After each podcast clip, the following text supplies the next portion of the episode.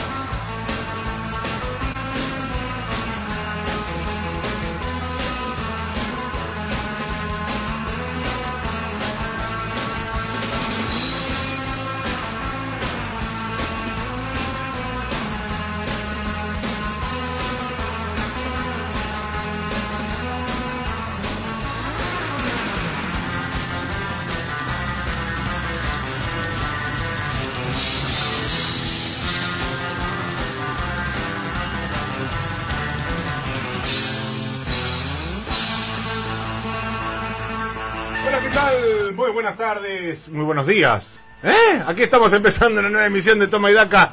Es que yo me peleo con Quique Duplá cada vez que entro y se me empiezan a cruzar los cables, ¿viste? Yo ya quiero, no, quiero irme a las piñas. Porque son, ustedes creen que es un tipo bueno, Quique Duplá, ¿viste? Que tiene esa bonomía, ese tono, ese tono albertista, ¿viste? Medio eh, de ronquera. Es un, es un turro. Yo no te explico, ¿eh? Las maldades que hace eh, te deja acá cosas feas arriba de la mesa de, de- del programa. No, no, no, es un tipo abyecto. Hoy lo tenía que decir porque, viste, recién nos saludábamos ahí, todo muy bien, pero la verdad, la verdad, la verdad, es de lo peor que Duplá. Nosotros vamos a traer un poco de bondad, un poco de simpatía, un poco de buen programa, buena música, buen periodismo. Y atención, que hoy tenemos unas entrevistas. Yo ni te explico, ¿eh?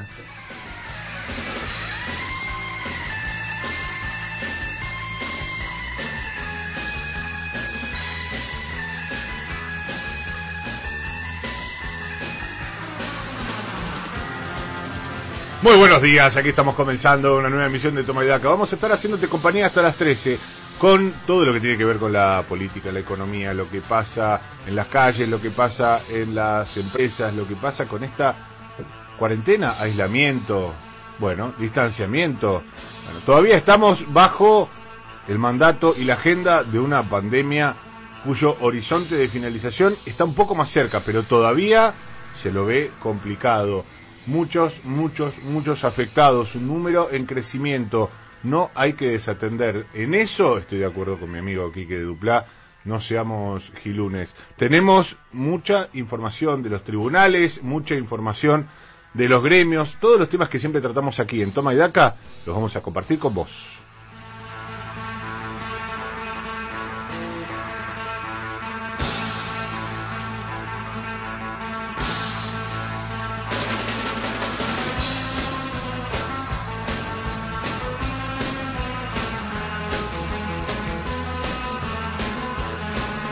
Un equipo indestructible que tiene en la operación técnica a mi querida amiga Carla Borria.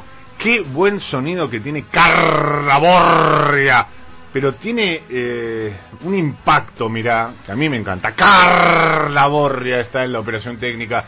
Y aquí los que hacemos toma y daca que no tenemos esa sonoridad, pero tratamos de ponerle la mejor a este programa que arranca ahora y, sigue hasta las 13 antes de que llegue el gigante Carlos Ulanowski. Aquí estamos haciendo toma y daca con la producción periodística plenipotenciaria y general a cargo de Manuel Herrera.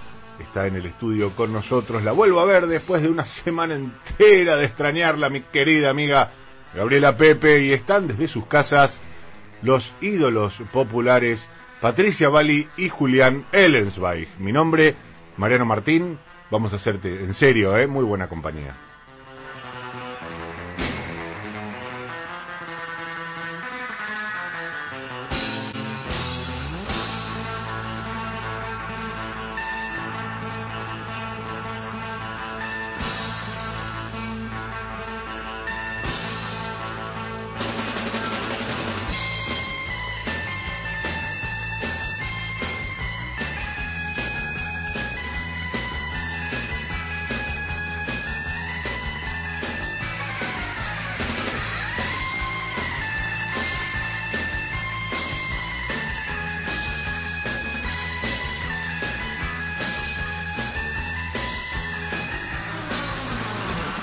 Enseguida voy a saludar a todos mis compañeros, pero como concepto te voy a decir una sola cosa. Acordate que todos los que dicen no nivelemos para abajo, nunca van a querer nivelar para arriba.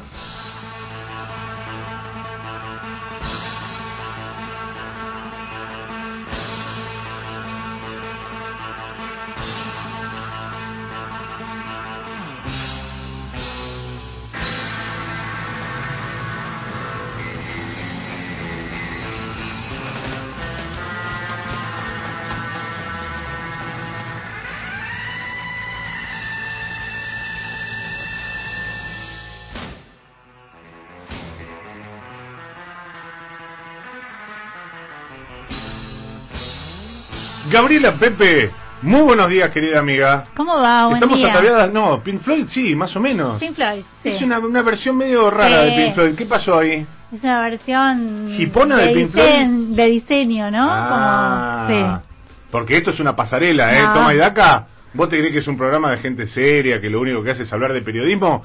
Toma y Daca es un programa básicamente pasarela a donde viene cada uno de los que pasa por acá. Falta Julián Ellensbach, que es como una especie de nuestro dandy, ese sí que después te voy a mostrar unas fotos que tengo de Julián Ellensbach, las vamos a subir a las redes sociales, te dan ganas de chapártelo. Pero eh, Patricia Val y Gabriela Pepe cuando llegan acá son esto, esto que estás escuchando, un desfile constante de glamour y eh, estilo. Sí, vine porque somos de un equipo con Mariano, entonces los dos estamos con remera gris igual, remera gris lisa, yo encima tengo un buzo de, sí, con un diseño de Pink Floyd. Nos ponemos Le de cuento- acuerdo. Le ¿eh? cuento a los oyentes A la que mañana- le debe interesar sí, un montón A la que mañana temprano puesto. nos ponemos de acuerdo, eh, en vez de estar preocupados con la producción, como ya la tenemos tan resuelta. Mensaje, mensaje. ¿Vos, con- ¿Vos con qué vas, Mariano? Me dijo gris, yo dije, ah, sí, yo agarro una remera gris también. Qué cosa increíble. ¿Cómo vamos hoy, Gavita? Muy bien, qué lío, ¿no? Qué discusión, qué discusión esta semana. Eh, apasionante. A mí, A mí, a mí son las semanas que me gustan, ¿eh? Y a mí me encanta esta pelea de recursos, de la coparticipación y todo eso. Me A encanta. mí cuando se arma jaleo me gusta. Tiene que ver con eso, ¿eh? Yo dije recién, los que te dicen no nivelemos para abajo es porque no quieren nivelar para arriba tampoco. Ojo con eso. Ah, no, claro, todos seamos mediocres, ¿no? No, no, no, no, no. Acá hay otra cosa de por medio. Acá hay una inequitatividad histórica en la Argentina que tiene que ver con la centralidad y con lo que muchos de los que se llenan la boca históricamente hablando de qué país unitario, etcétera, etcétera, viene una medida de estas características que puede ser discutida y todo lo que vos quieras, pero ahí sí que le salta el porteño, ¿eh? Sí, sí. Y, y- a mí lo que me parece medio increíble es eh, un montón de bonaerenses que leí este mm, re- eh, criticando la medida, ¿no? De, de sacarle co- Nah, no te la- recursos a la, ciudad. Te lo juro. Te lo juro. De, más en defensa de la ciudad de Buenos Aires que de su propio distrito. Eso es que, increíble. vos decís que por posicionamiento político, por respaldo a Horacio Rodríguez Larreta, Supongo, ¿no? es Sí. una cosa es una cosa realmente Al revés, medio que también pasa lo mismo, ¿no? Porque sí, sí, bueno, che, si mi distrito no me saque plata, pero bueno. Eh, ¿Cómo sigue la, la pelea entre la nación y la ciudad? Bueno, eh, ya dijo Horacio Rodríguez Larreta que va a ir a la corte. En el gobierno hay mucha confianza de que la corte le va a dar la razón a- al decreto que, a la decisión que tomó el presidente Alberto Fernández por decreto simple, porque lo que dicen es, si por decreto te la dieron la plata, también por decreto te la podemos sacar. Pero además abre otra instancia el gobierno, que es que en esta discusión se va a terminar metiendo el Congreso de la Nación. ¿Por qué? Porque el artículo 2 del decreto, el, decre- el artículo 1 que dice, bueno, que pasa eh, la coparticipación a ser de 2.32 ahora, ¿no? Para la ciudad de Buenos Aires.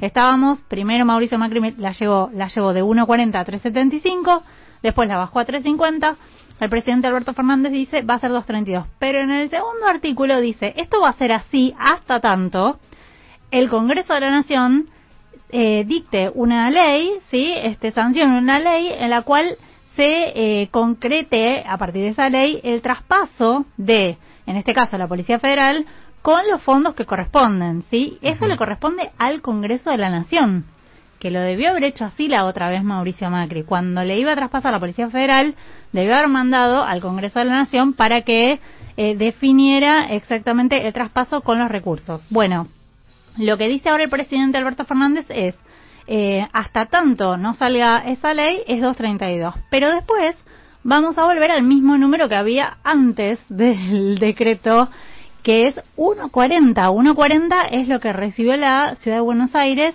eh, desde el año 2003 hasta el año 2016. Ajá. 1.40 de coparticipación y que el Congreso defina cuánto corresponde por el traspaso de la policía. Esa es una de las peleas, pero vienen más peleas y vienen ahora. Presupuesto 2021, que lo va a contar seguramente Pato Bali, va a dar detalles, pero ahí hay una primera puja. Eh, se va a tratar esta semana, se va a empezar a tratar en, en el Congreso una ley que pasa bastante desapercibida, nadie sabe bien de qué se trata, fundamental para los distritos y que fue motorizada por este, este pedido por Horacio Rodríguez Larreta. Es la ley que eh, prorroga las deudas millonarias que las provincias tienen con la ANSES, con el FGS de la ANSES. Esa ley es la que va a volver a poner en marcha la Cámara de Diputados después del escándalo que vimos. ¿Por qué? Porque se les está acabando el tiempo a los gobernadores y al jefe de gobierno porteño para pagar esa deuda. Y la tercera es la reforma judicial, porque no te olvides que la reforma judicial trae el traspaso de la justicia nacional a la ciudad de Buenos Aires. Uy, cierto, la, reforma ¿Te judicial. Fue hace como tres años la reforma judicial. Esto también tiene que ver con los recursos. No, fue hace dos semanas. Ahí también va a haber una pelea por los recursos. ¿Con cuánta plata se traspasa la justicia nacional a la ciudad de Buenos Aires. Bueno, todo eso está en un combo eh, muy amplio que está todo en debate, que va a estar en debate los próximos meses. Está encendida hoy Gabriela Pepe, quiero decirles que además de haber traído la misma remera que yo y haber traído un buzo eh, medio extraño de Pink Floyd, está con muchísima, pero muchísima información. Nadie, pero nadie que yo conozca sabe más de política que Gabriela Pepe. Y si tengo que buscar una referencia en economía, a mí me cuesta un montón. La economía es dificilísima, abstrusa, rara, compleja. Pero ¿quién te la hace fácil? Patricia Bali, que está del otro lado hoy por teléfono desde su casa. La saludamos, le mandamos un beso gigante. Y qué lindo, hoy la extrañamos un poco. Pato, un montón de temas para hoy, me imagino. Buen día, ¿cómo estás? Hola, ¿cómo están? Buen día. Eh, sí, tenemos eh, siempre, ¿no? La economía tiene dólar, inflación, eh, todo siempre ahí expuesto y revuelto. Pero bueno, como decía Gaby, eh, parte de ordenar todo eso es presentar el presupuesto, que tiene que entrar el martes eh, al Congreso, porque es la fecha que, que es, es la fecha límite, y eh, ya está bastante delineado, hay un borrador que, está eh, esperando el, visto bueno final de Alberto Fernández y se están este, ajustando algunas cuestiones en, los despachos de economía, pero eh, básicamente los números eh, ya están y, bueno, se, prevé un presupuesto que va a tener un 5,5% de, de crecimiento, que eso puede ser una buena noticia, es en parte un rebote, o sea, más que crecimiento genuino por la caída de este año. Eh, hay que ver, obviamente, cómo se, se da el resto de las variables este, para poder llegar a ese número. Y bueno, algunas buenas noticias, si se quiere, que vienen eh, en, este pronóstico que, hace Economía, que es que la inflación, eh, según lo que prevén, va a ser del 28%. Eso quiere decir que sería una inflación 10 puntos más baja de la que se prevé para este año, por ejemplo. O sea que eh, va a haber que eh, andar con mucho pie de plomo el año que viene para que eso se cumpla, ¿no? Controlando también eh, la recomposición de márgenes y ver cómo responde el consumo, básicamente. Que si está caído, obviamente va a, hacer un límite también para que puedan subir los precios. Qué cosa, qué cosa extraordinaria esta, Pato, de tener que involucrarse en la sintonía fina eh, de un presupuesto, etcétera, etcétera, cuando todavía no saliste de la pandemia. No es que, bueno, listo, a partir de ahora empecemos a programar. Todo esto eh, tiene mucho de virtualidad también, porque obviamente eh, la profundidad de la crisis económica que nos va a dejar esta pandemia, el tiempo que va a llevar, hay un horizonte más o menos cierto de una vacuna, pero que esta misma semana dio al menos un paso al costado, no digo necesariamente un paso atrás, pero sí una pausa en las pruebas, con lo cual es toda una terrible incertidumbre, qué difícil trabajar así, ¿no? Sí, eh, obviamente por eso eh, el presupuesto siempre después termina siendo modificado, ¿no? Este año, dentro de todo, se presenta un presupuesto bastante coherente, en el sentido de que no es el tradicional dibujo donde este, uno se encuentra con que la inflación va a ser del 10% y, y, no, no tiene asidero digo, cuando mirás, hablas con los economistas y ves sus proyecciones, más o menos están en este orden. Entonces, este, bueno, eh, algunos serán más optimistas que otros, pero eh, siempre todo está atado a lo que pase con la pandemia y la posibilidad de ir también aflojando en lo que es el, déficit fiscal, que, bueno, que es el objetivo de, Guzmán, pero hay que ver este, justamente cómo, cómo evoluciona toda esta crisis sanitaria. Bueno, vamos a estar obviamente yendo y viniendo, porque ahí en el grupo estaban eh, Pato y Gabriela Pepe. Che, ¿cómo hacemos coparticipación? Porque obviamente toca todas las, todas las aristas posibles.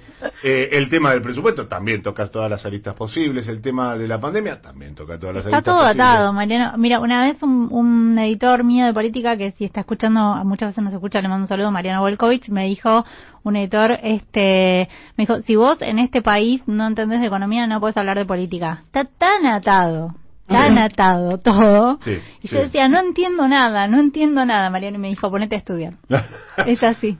Es, muy, muy buena la recomendación. Y yo te agrego a eso eh, una experiencia personal como yo no sé ni de política ni de economía, pero sigo bastante de, cerca el tema de los gremios, vos no sabés hasta qué punto se, vincula y, se liga permanentemente la cuestión gremial con la cuestión económica, con la cuestión política y la subestimación que se ha hecho eh, durante muchísimos años de esa temática diciendo, bueno, está bien, es un tema menor. Seguramente es un tema menor, pero vos no sabés la fuente de información que termina representando tipos que están todo el día hablando de política y hablando de economía, pero bueno, eso impone una realidad como la Argentina, donde me imagino que en muchos países del mundo hay compartimentos estancos en las redacciones, donde cada uno sigue específicamente finanzas del tal distrito. Incluso mirá dónde, en qué parte de los diarios están las secciones. Al final, ¿no? Economía al final. Sí, sí. Este, internacionales primero. Como, como sacándola de la mirada del lector para no espantarlo, ¿no? Una cosa realmente extraordinaria.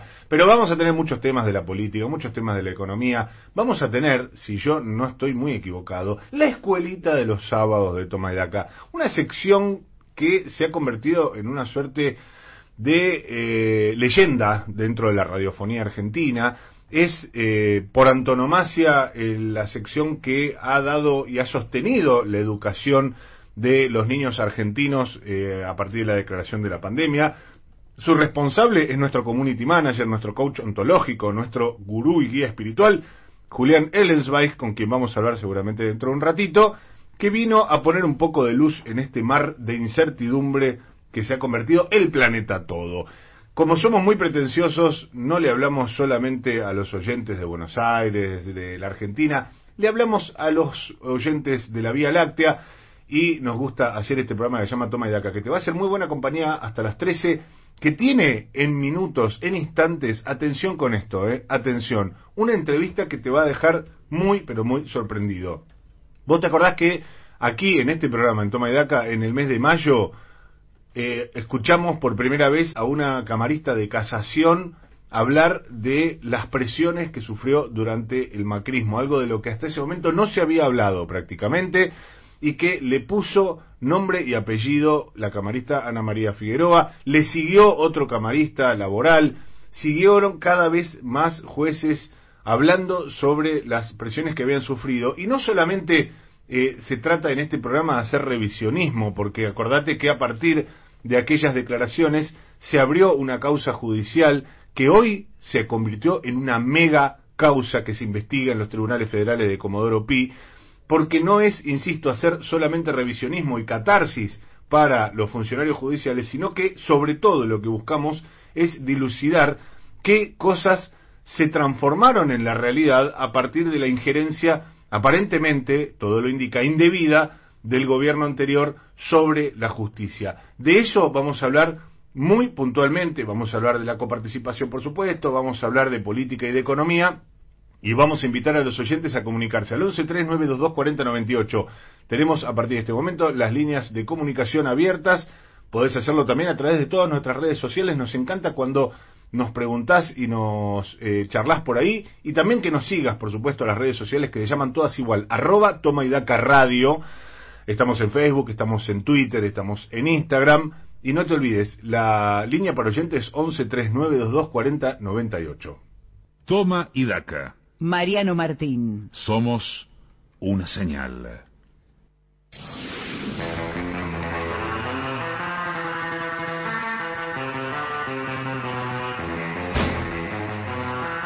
Y ahora es tiempo de escuchar a los protagonistas. En la señal, en AM750, en Toma y Daca, es momento de entrevista. Entrevista.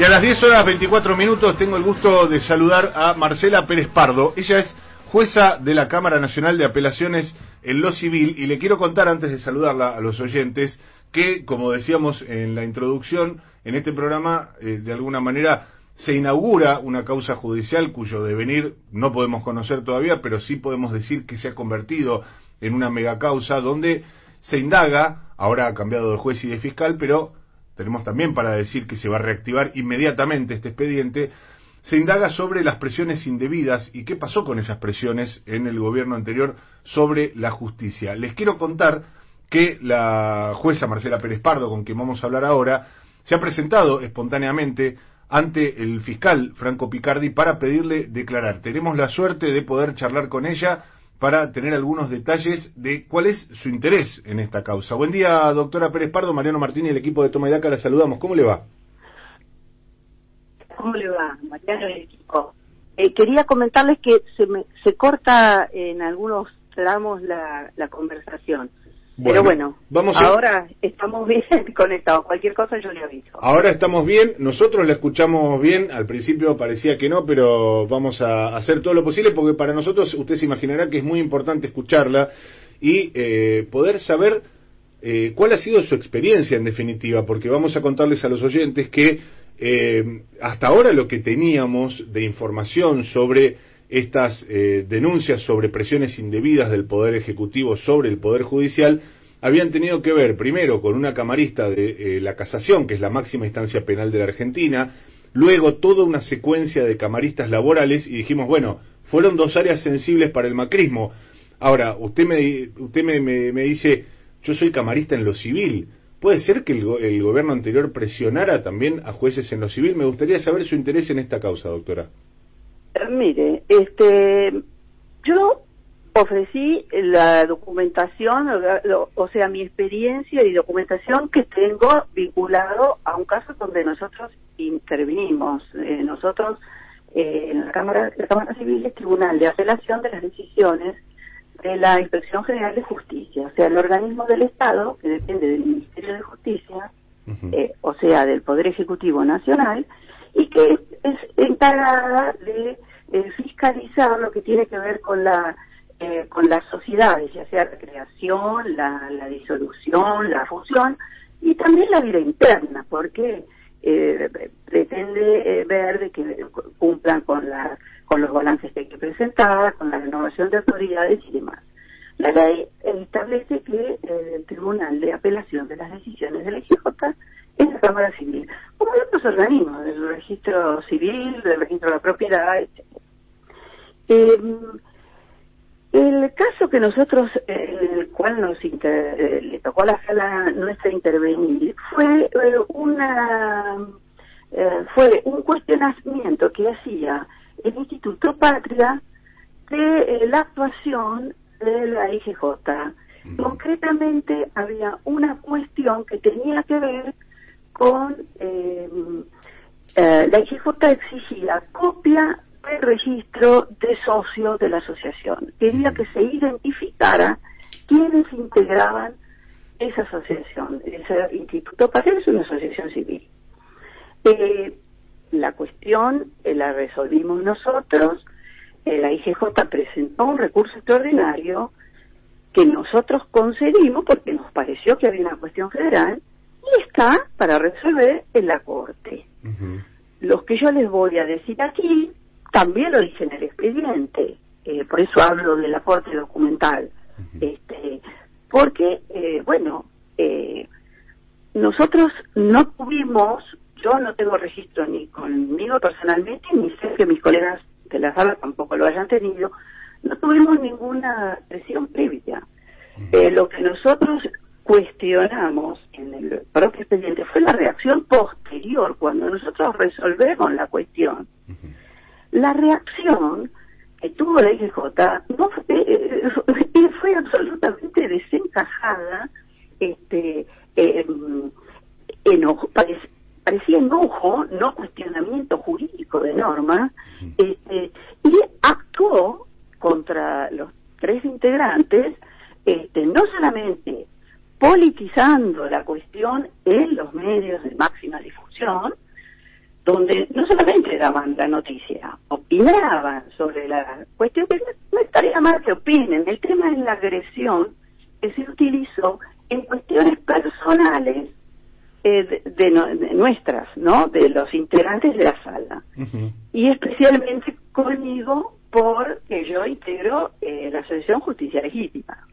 Entonces, politizaron eh, la cuestión y e hicieron denunciar en el Consejo de la Magistratura, nos denunciaron el Consejo de la Magistratura, nos promovieron este la, digamos la sanción o la remoción eh, y que recién fue este, desechada hace pocos meses por el Consejo, el propio Consejo de la Magistratura, fundándose en que eh, solamente se había hecho la, la denuncia en función del contenido de las sentencias.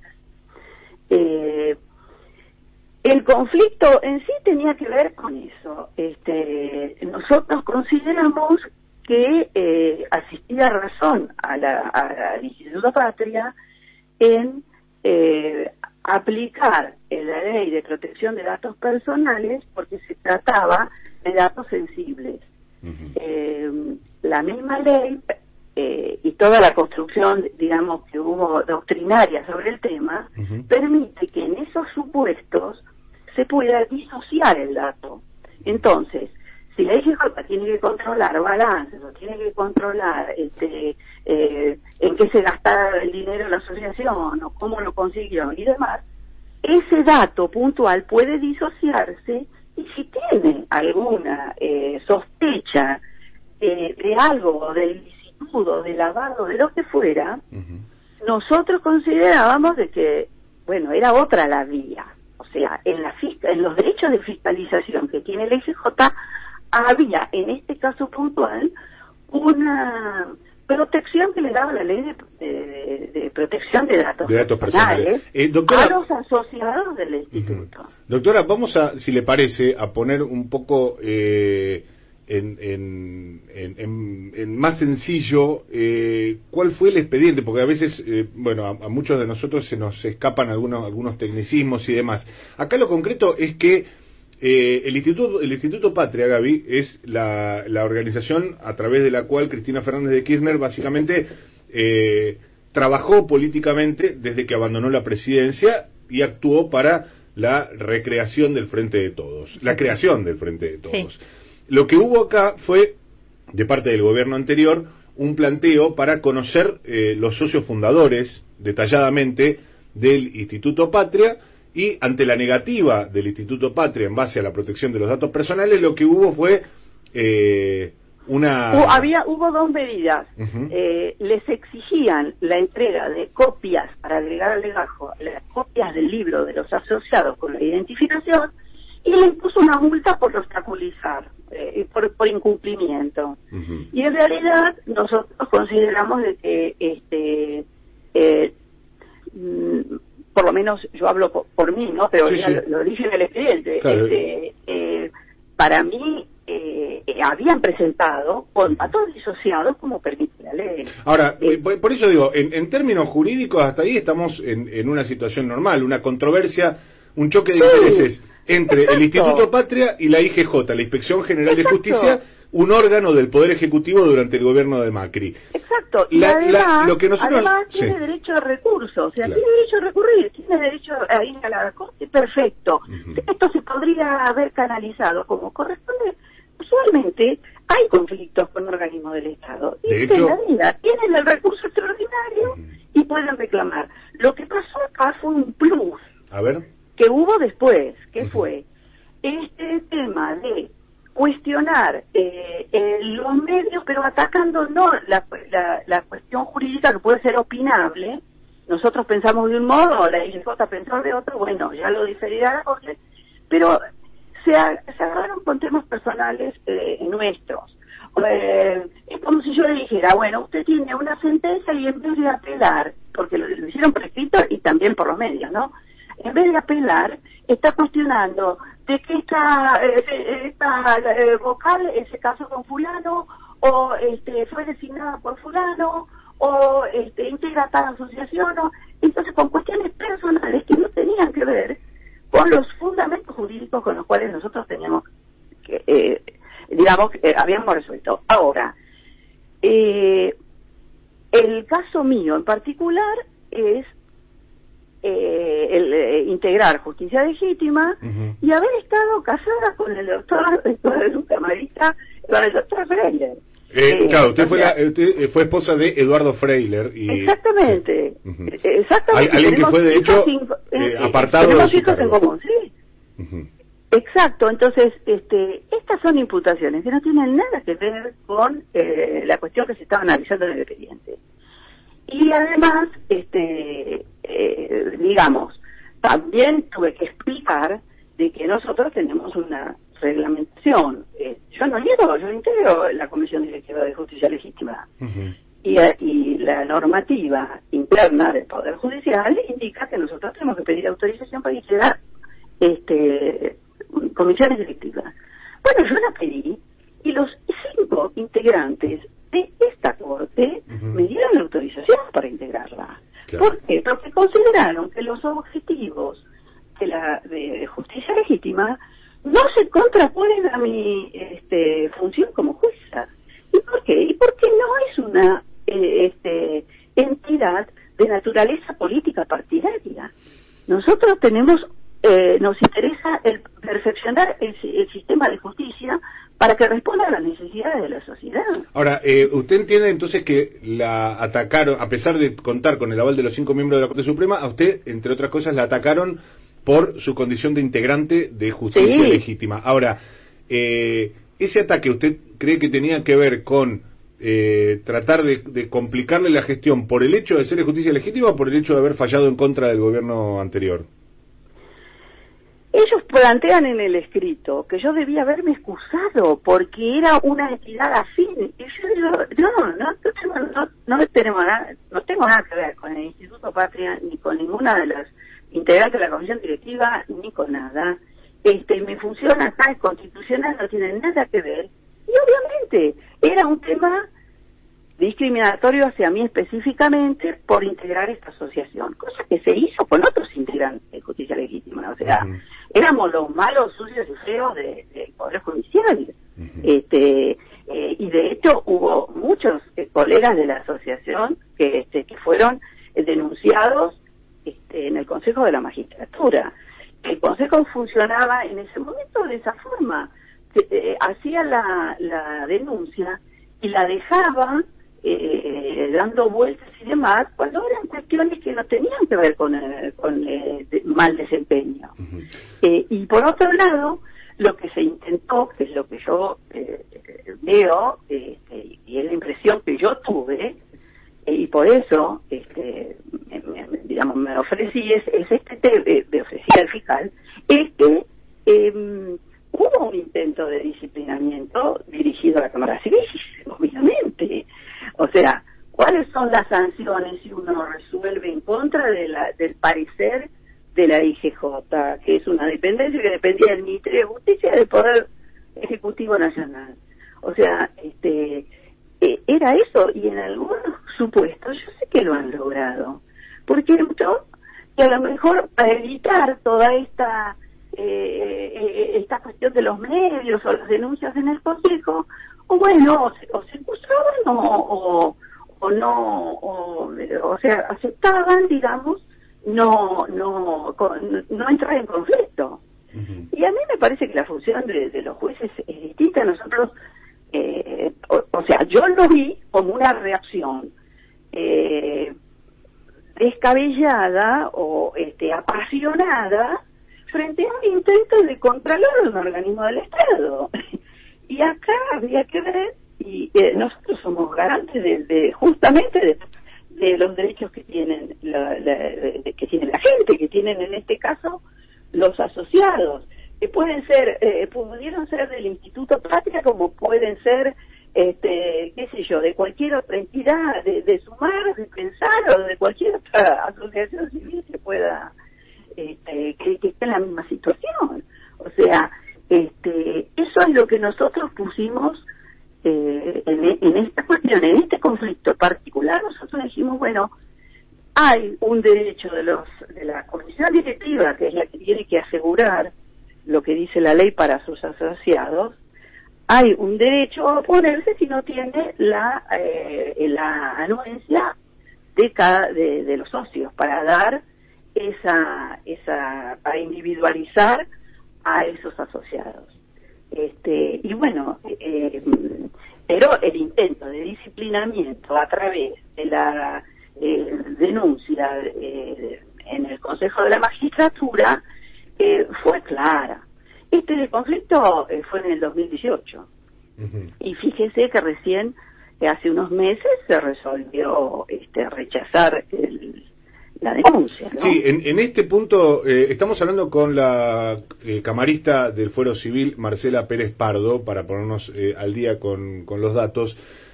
a mí me remite, doctora, a declaraciones que hicieron en este mismo programa tanto la camarista de casación Ana María Figueroa como el camarista laboral Luis Rafagueli, donde señalaban que en todos los casos había habido una secuencia de denuncias ante el Consejo de la Magistratura que tenían que ver con el contenido de los fallos que emitían, que eran molestos para el gobierno de Mauricio Macri, y que eran jueces, eran juicios, eh, eran eh, eh, jurados de enjuiciamiento que se sustanciaban durante buena parte de la gestión de Mauricio Macri, pero sin demasiado movimiento, simplemente para tenerlos ahí como una suerte de amenaza constante sobre la integridad eh, laboral de cada uno de esos camaristas denunciados. ¿Podemos hablar de una maniobra para usted en, en, ese, en esa misma línea? Pero claro, yo lo interpreté así, o sea, y esto no es la forma que hay. Nosotros podemos tener diferencias eh, jurídicas, digamos, o, diferencias, o, podemos intervenir en la forma que tienen de actuar algunos organismos del Estado. Pero la vía es la recursiva sin eh, todo esto. Doctora, sáqueme una duda. ¿Quién fue el instructor de su denuncia ante el Consejo de la Magistratura? El doctor Tonelli. Acá mi compañera, mi, compañera y abogada jurisconsulta, como le decimos a Gabriela Pepe, le, quiere hacer una pregunta. Después, eh, finalmente no sé si hubo, eh, porque cada vez que se constituye, a veces se readjudican la cuestión. Yo me acuerdo que su origen fue eh, Tonelli. Pablo Tonelli. Sí, Pablo Tonelli. Doctora, ¿qué tal? Buen día. Gabriela Pepe lo saluda. Buen eh, día. ¿Cómo eh, le va? ¿A usted eh, también le investigaron en el expediente que tiene que ver con su ex marido, con Eduardo Freiler? Sí, sí, también. Yo en ese momento hacía ya unos años que estaba divorciada del doctor. y me enteré que habían pedido mis eh, declaraciones juradas y que las habían mandado ya después del hecho. A mí me llamó una, me comunicó una persona de la corte después que accedió al envío de la, de la, de la información este, sobre esa situación. Y, y hice una presentación en el mismo eh, expediente. ¿Eso, ¿Eso es legal eh, que le hayan Yo entiendo, yo entiendo que no, por lo menos debieron fundar y además de última me tienen que preguntar, este, me tendrían que haber preguntado antes. Entiendo yo en este tipo de, de procesos. Pero bueno, eh, me avisaron después que todo había pasado. Yo me presenté en el, eh, porque tomé conocimiento por los diarios de que eh, había sido mencionada y que estaba y que me habían pedido información. Me presenté para decirme, bueno, ¿en qué carácter estoy yo aquí? Y entonces, este, no, me saca, me, me excluyeron de la del, del expediente correctamente, porque yo no, no, no, no, no debía ser parte. Ese expediente lo instruyó Pablo Tonelli también, ¿no? Tengo entendido que sí. Era, en ese momento era el que, era, eh, no sé si no presidía, este, pero si no presidía el consejo, pero si, si no, no, me parece que no presidía él. Este, pero él estaba a cargo de este, de- digamos, de los expedientes sensibles, que tenían que ver con decisiones sensibles, y yo sé que el doctor Freiler este, había tomado decisiones este, sensibles para, para el presidente, en ese, incluso antes de ese momento, ¿no? Eh, la- para recordar a la audiencia, la, la investigación era, por supuesto, enri- enriquecimiento ilícito, ¿no? Eh, contra el doctor Freiler. Esta investigación fue cerrada en febrero de este año, ¿no? Este, Sí, a mí igual nunca me llamó ningún juez penal para preguntarme, este, por, por, eh, por este, eh, para hacerme intervenir en, la investigación de este delito. Eh, solamente eh, el Consejo hubo una actuación donde se, se pidieron mi- mis, este, mis declaraciones juradas y, y bueno, y se las dieron. Yo pregunté por qué estaba yo siendo investigada y bueno, me excluyeron, pero tuve que presentarme y bueno, ya sobre los hechos consumados. Sí, yo no tengo nada que no tengo nada que ocultar, pero digamos, este me parece que hay que utilizar la vía eh, adecuada para buscar la información. Es lo mismo que yo exijo, exigí en, en este proceso de- de- de- con el Instituto Patria. O sea, esta no es la forma este, de, de fiscalizar este tipo de asociaciones. Bueno, En paralelo, también en algunos medios de comunicación se había convocado de alguna forma a que eh, se señalara a sus hijos, ¿no? A los hijos que usted tiene en común con, con Eduardo Freiler,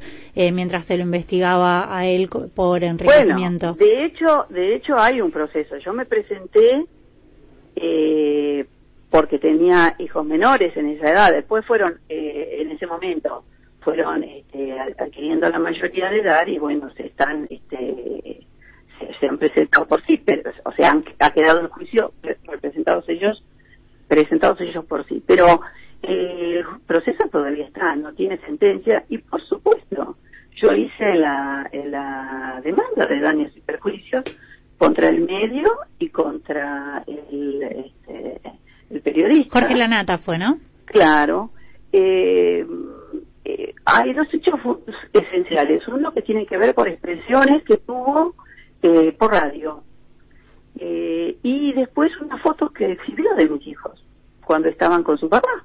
Entonces, este, eso me pareció totalmente inadecuado porque además era conciencia de que eran menores de edad. No está, está todavía tramitando, pero yo me presenté porque creo que este, los, los hijos no tienen por qué este, estar soportando la, la anima- animosidad no que puede existir contra los, los ¿no? No tienen por qué responder por eso. Eh, vamos a decirle también a los oyentes, eh, porque me parece que es justo que, que tengan la información completa, que la causa por enriquecimiento ilícito contra su ex marido tenía que ver con, y que obviamente eh, usted fue mencionada, tenía que ver con eh, una cantidad de bienes muy importante, bienes muebles, bienes inmuebles, eh, vehículos, eh, un yate, una casa en Yo no Olivos. sé, o sea, nosotros nos Ujú. habíamos separado, hicimos nuestra división, Ujú. este, y bueno, eh, después él, eh, ya le digo, hacía cinco años que, que ya estábamos separados. Claro. Este, y, y- él eh, era un camarista, o sea, también tenía sus ingresos, este, como, como yo, eh, éramos integrantes del Poder Judicial, no podemos decir que son malos ingresos, son buenos ingresos, los que tenemos. Eh, Pérez Pardo, le quiero preguntar eh, antes de despedir, porque la verdad que estamos muy, muy, muy interesados y seguramente esto va, va a tener repercusiones, eh, sobre la continuidad de alguna manera de lo que usted ha- se ha presentado en el expediente para señalar como una, aparente presión. Eh, porque usted dice, bueno, eh, hicimos un fallo que no fue del agrado del gobierno anterior, del IGJ y de las autoridades del Poder Ejecutivo, hubo denuncias ante el Consejo de la Magistratura, pero quería preguntarle si eso quedó ahí o hubo de alguna manera, usted me parece que dejó- de- de- dijo hace un ratito que también a través de los medios, digamos, ¿qué otros mecanismos usted percibió, a diferencia de lo que uno puede entender casi como una lógica de el funcionamiento de la democracia, un poder ejecutivo que se siente molesto por una, un expediente y lo apela? ¿Qué fuera de lo, lo habitual entendió usted que estaba pasando en este caso?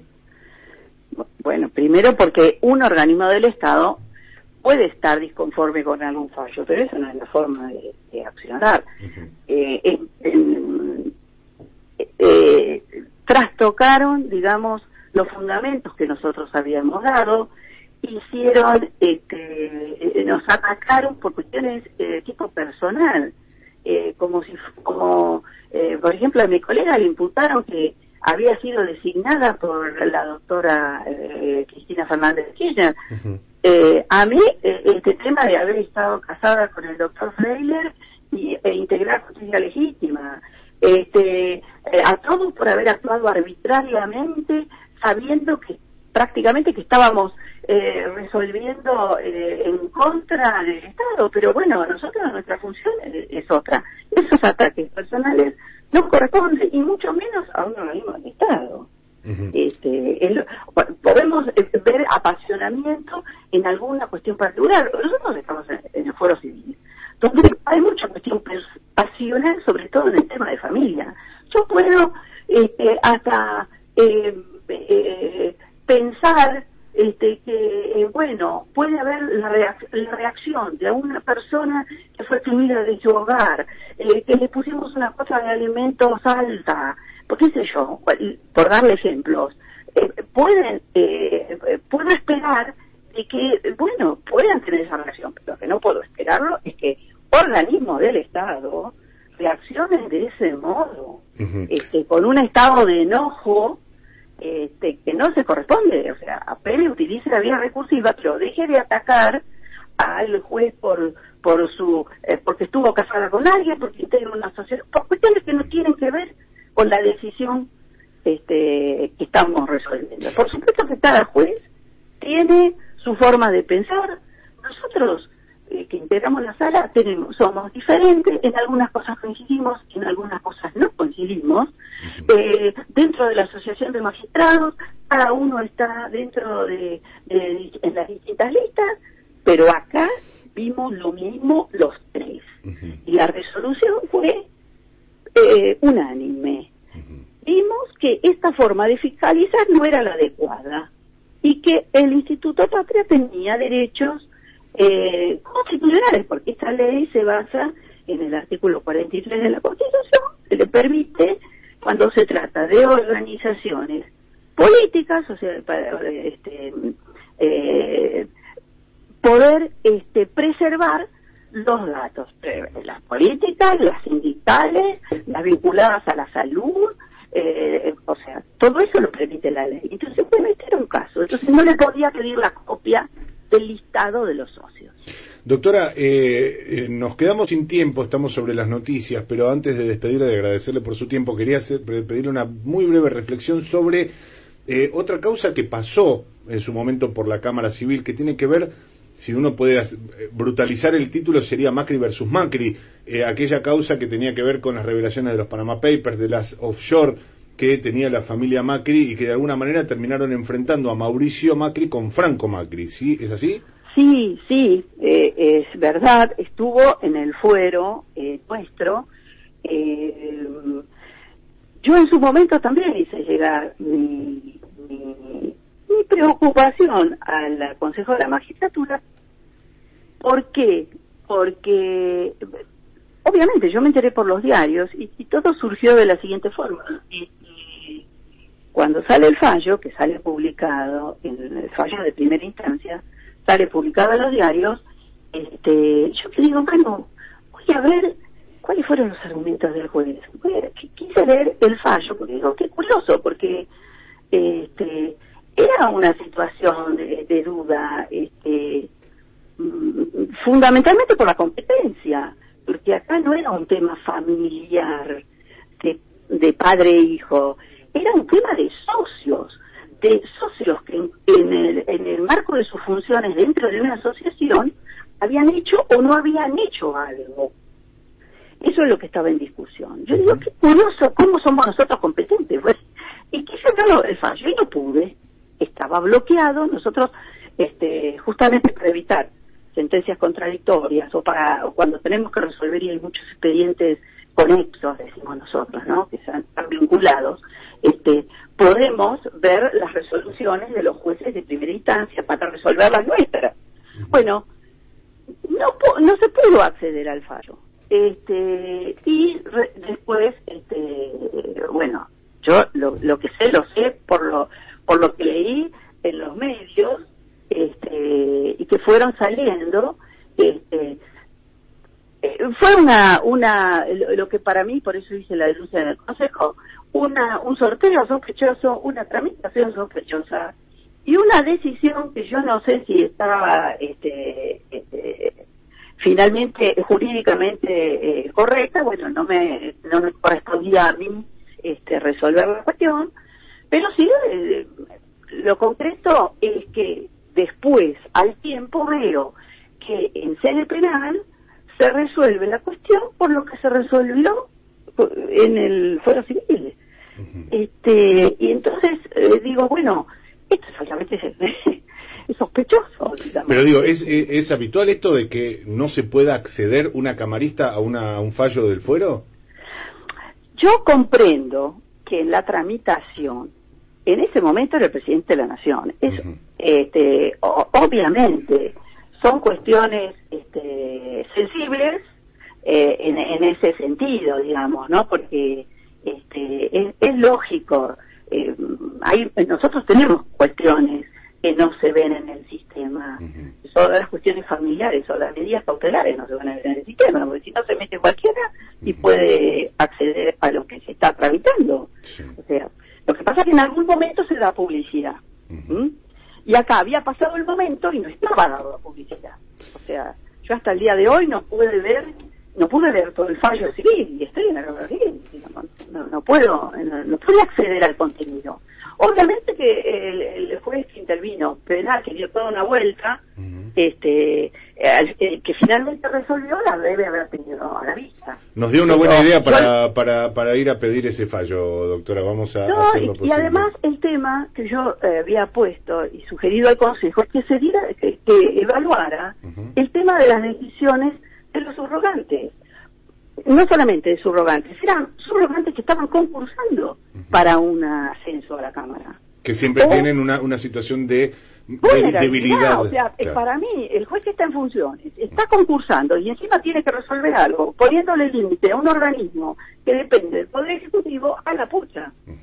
este ¿No es cierto? Y lo mismo pasó en el, penal, por lo, por lo que leí, este, la jueza que resolvió y cerró el también estaba concursando para un, un, un, juzgado fijo, este, era subrogante y, y, bueno, este, entonces esas cosas yo creo que el Consejo tiene que, que, que tratar ese tema de, porque eso tiene que ver con la independencia del Poder Judicial también, ¿no? O sea, nos a, a los jueces menos expuestos a este tipo de intentos de presión.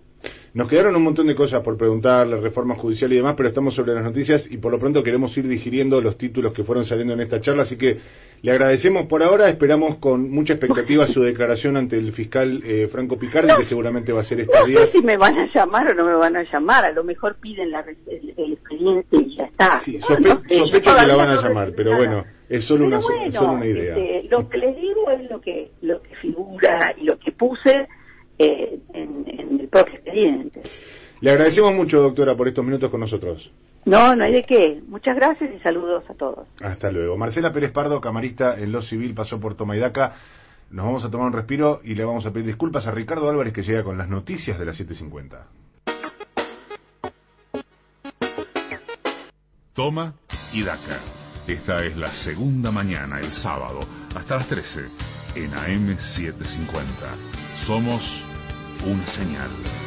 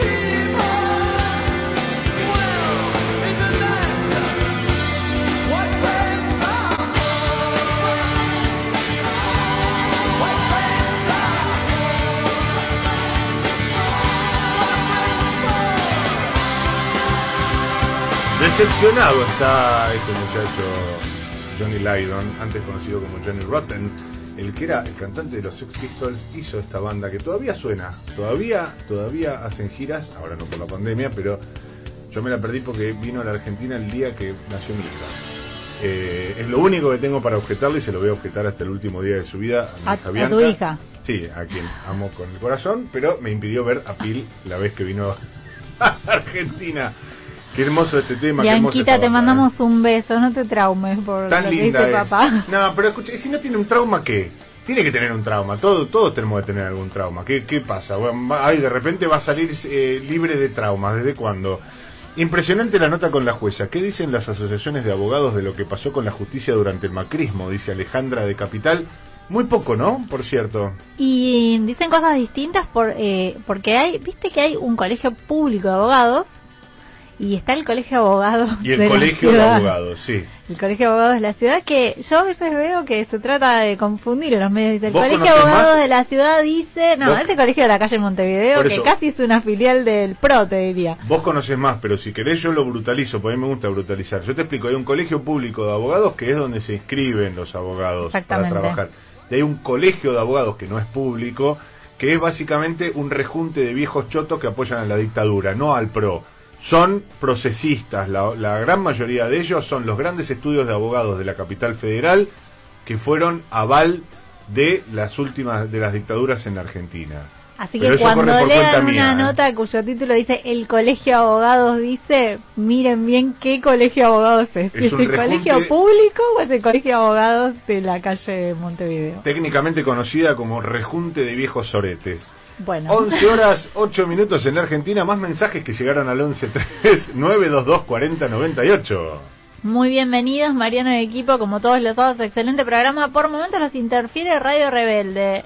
Eh, hay que poner una papa con una, una aguja de tejer arriba, sí. ¿no? ¿Eso Oiga, Delía, funcionando Delí- eso? Delía es el de Radio Rebelde. Oiga, Delía, córrase un poco. Sigue funcionando, si no, no se pueden escuchar por la aplicación, por la web, todo eso, ahí no hay interferencia. Igual, ojalá tenga, tenga aire siempre Luis Delía, ¿eh? Eh, De mi parte lo digo también, todo esto lo suscribo yo, que Luis Delía pueda seguir hablando, que pueda tener su, su programa de radio, que, que mucho les cuesta sostenerlo. Un abrazo para la gente de Radio Rebelde, sobre todo. Hola equipo, Martín, ¿se sabe algo acerca de las paritarias de comercio? Porque Cavalieri no lo veo en ningún reportaje, dice Oscar de Bahía Blanca.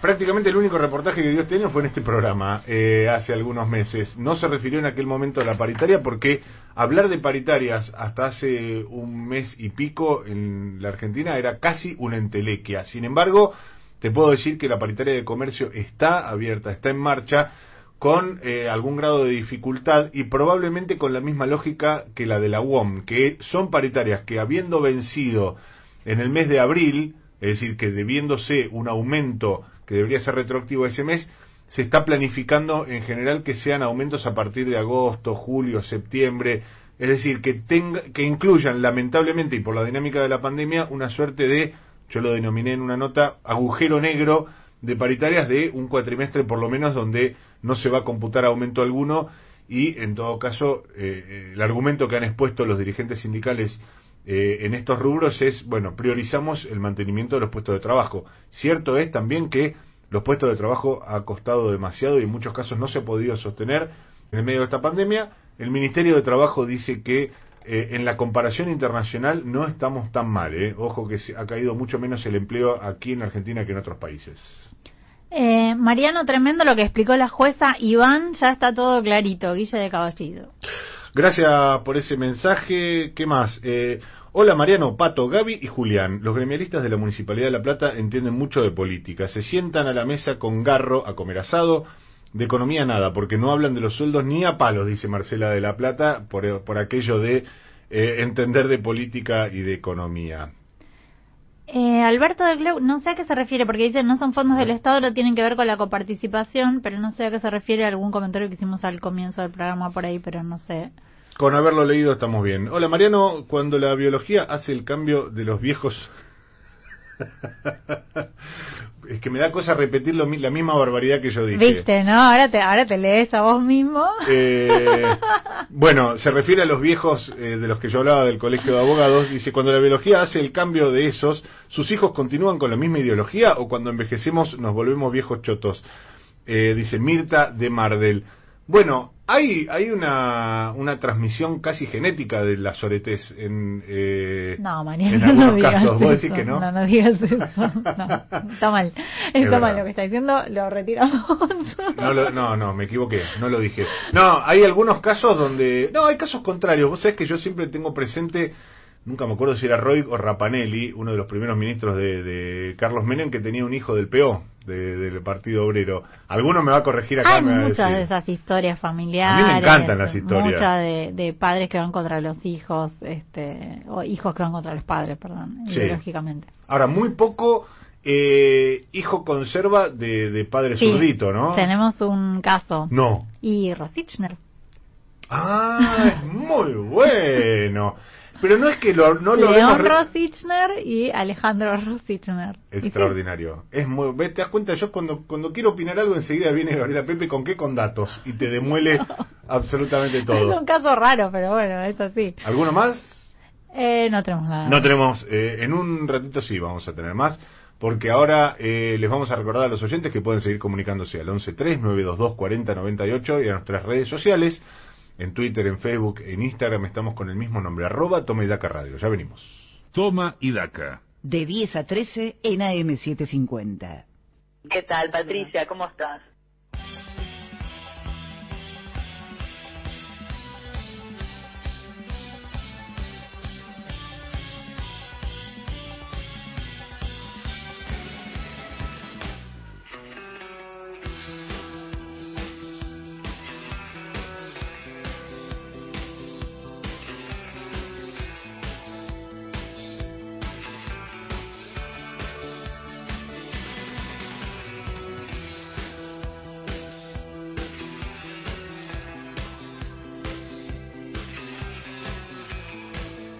Y la que le da la bienvenida a Patricia Bali es Deborah Harry, de Big Harry, eh, con esta hermosa cortina de Blondie que nos indica que vamos a hablar un poquito de economía, ¿verdad, amiga Pato? Así es.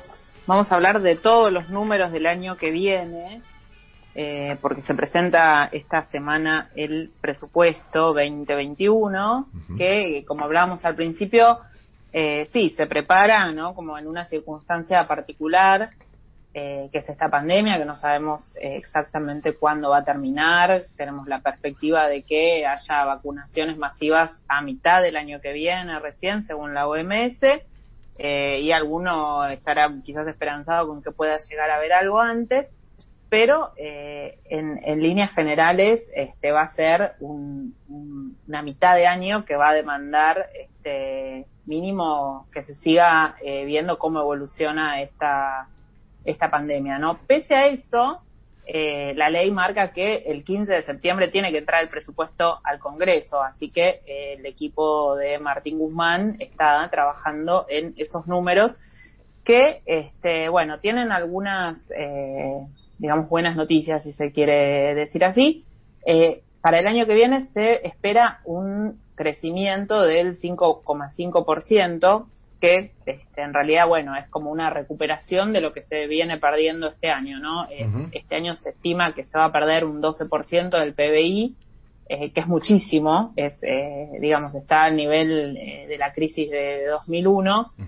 eh, con otras implicancias, ¿no? Obviamente, con, con otra protección social, o sea, eh, hay, hay, digamos, diferencias, pero en cuanto a los números, lo que va a quedar registrado es, es algo de esa magnitud.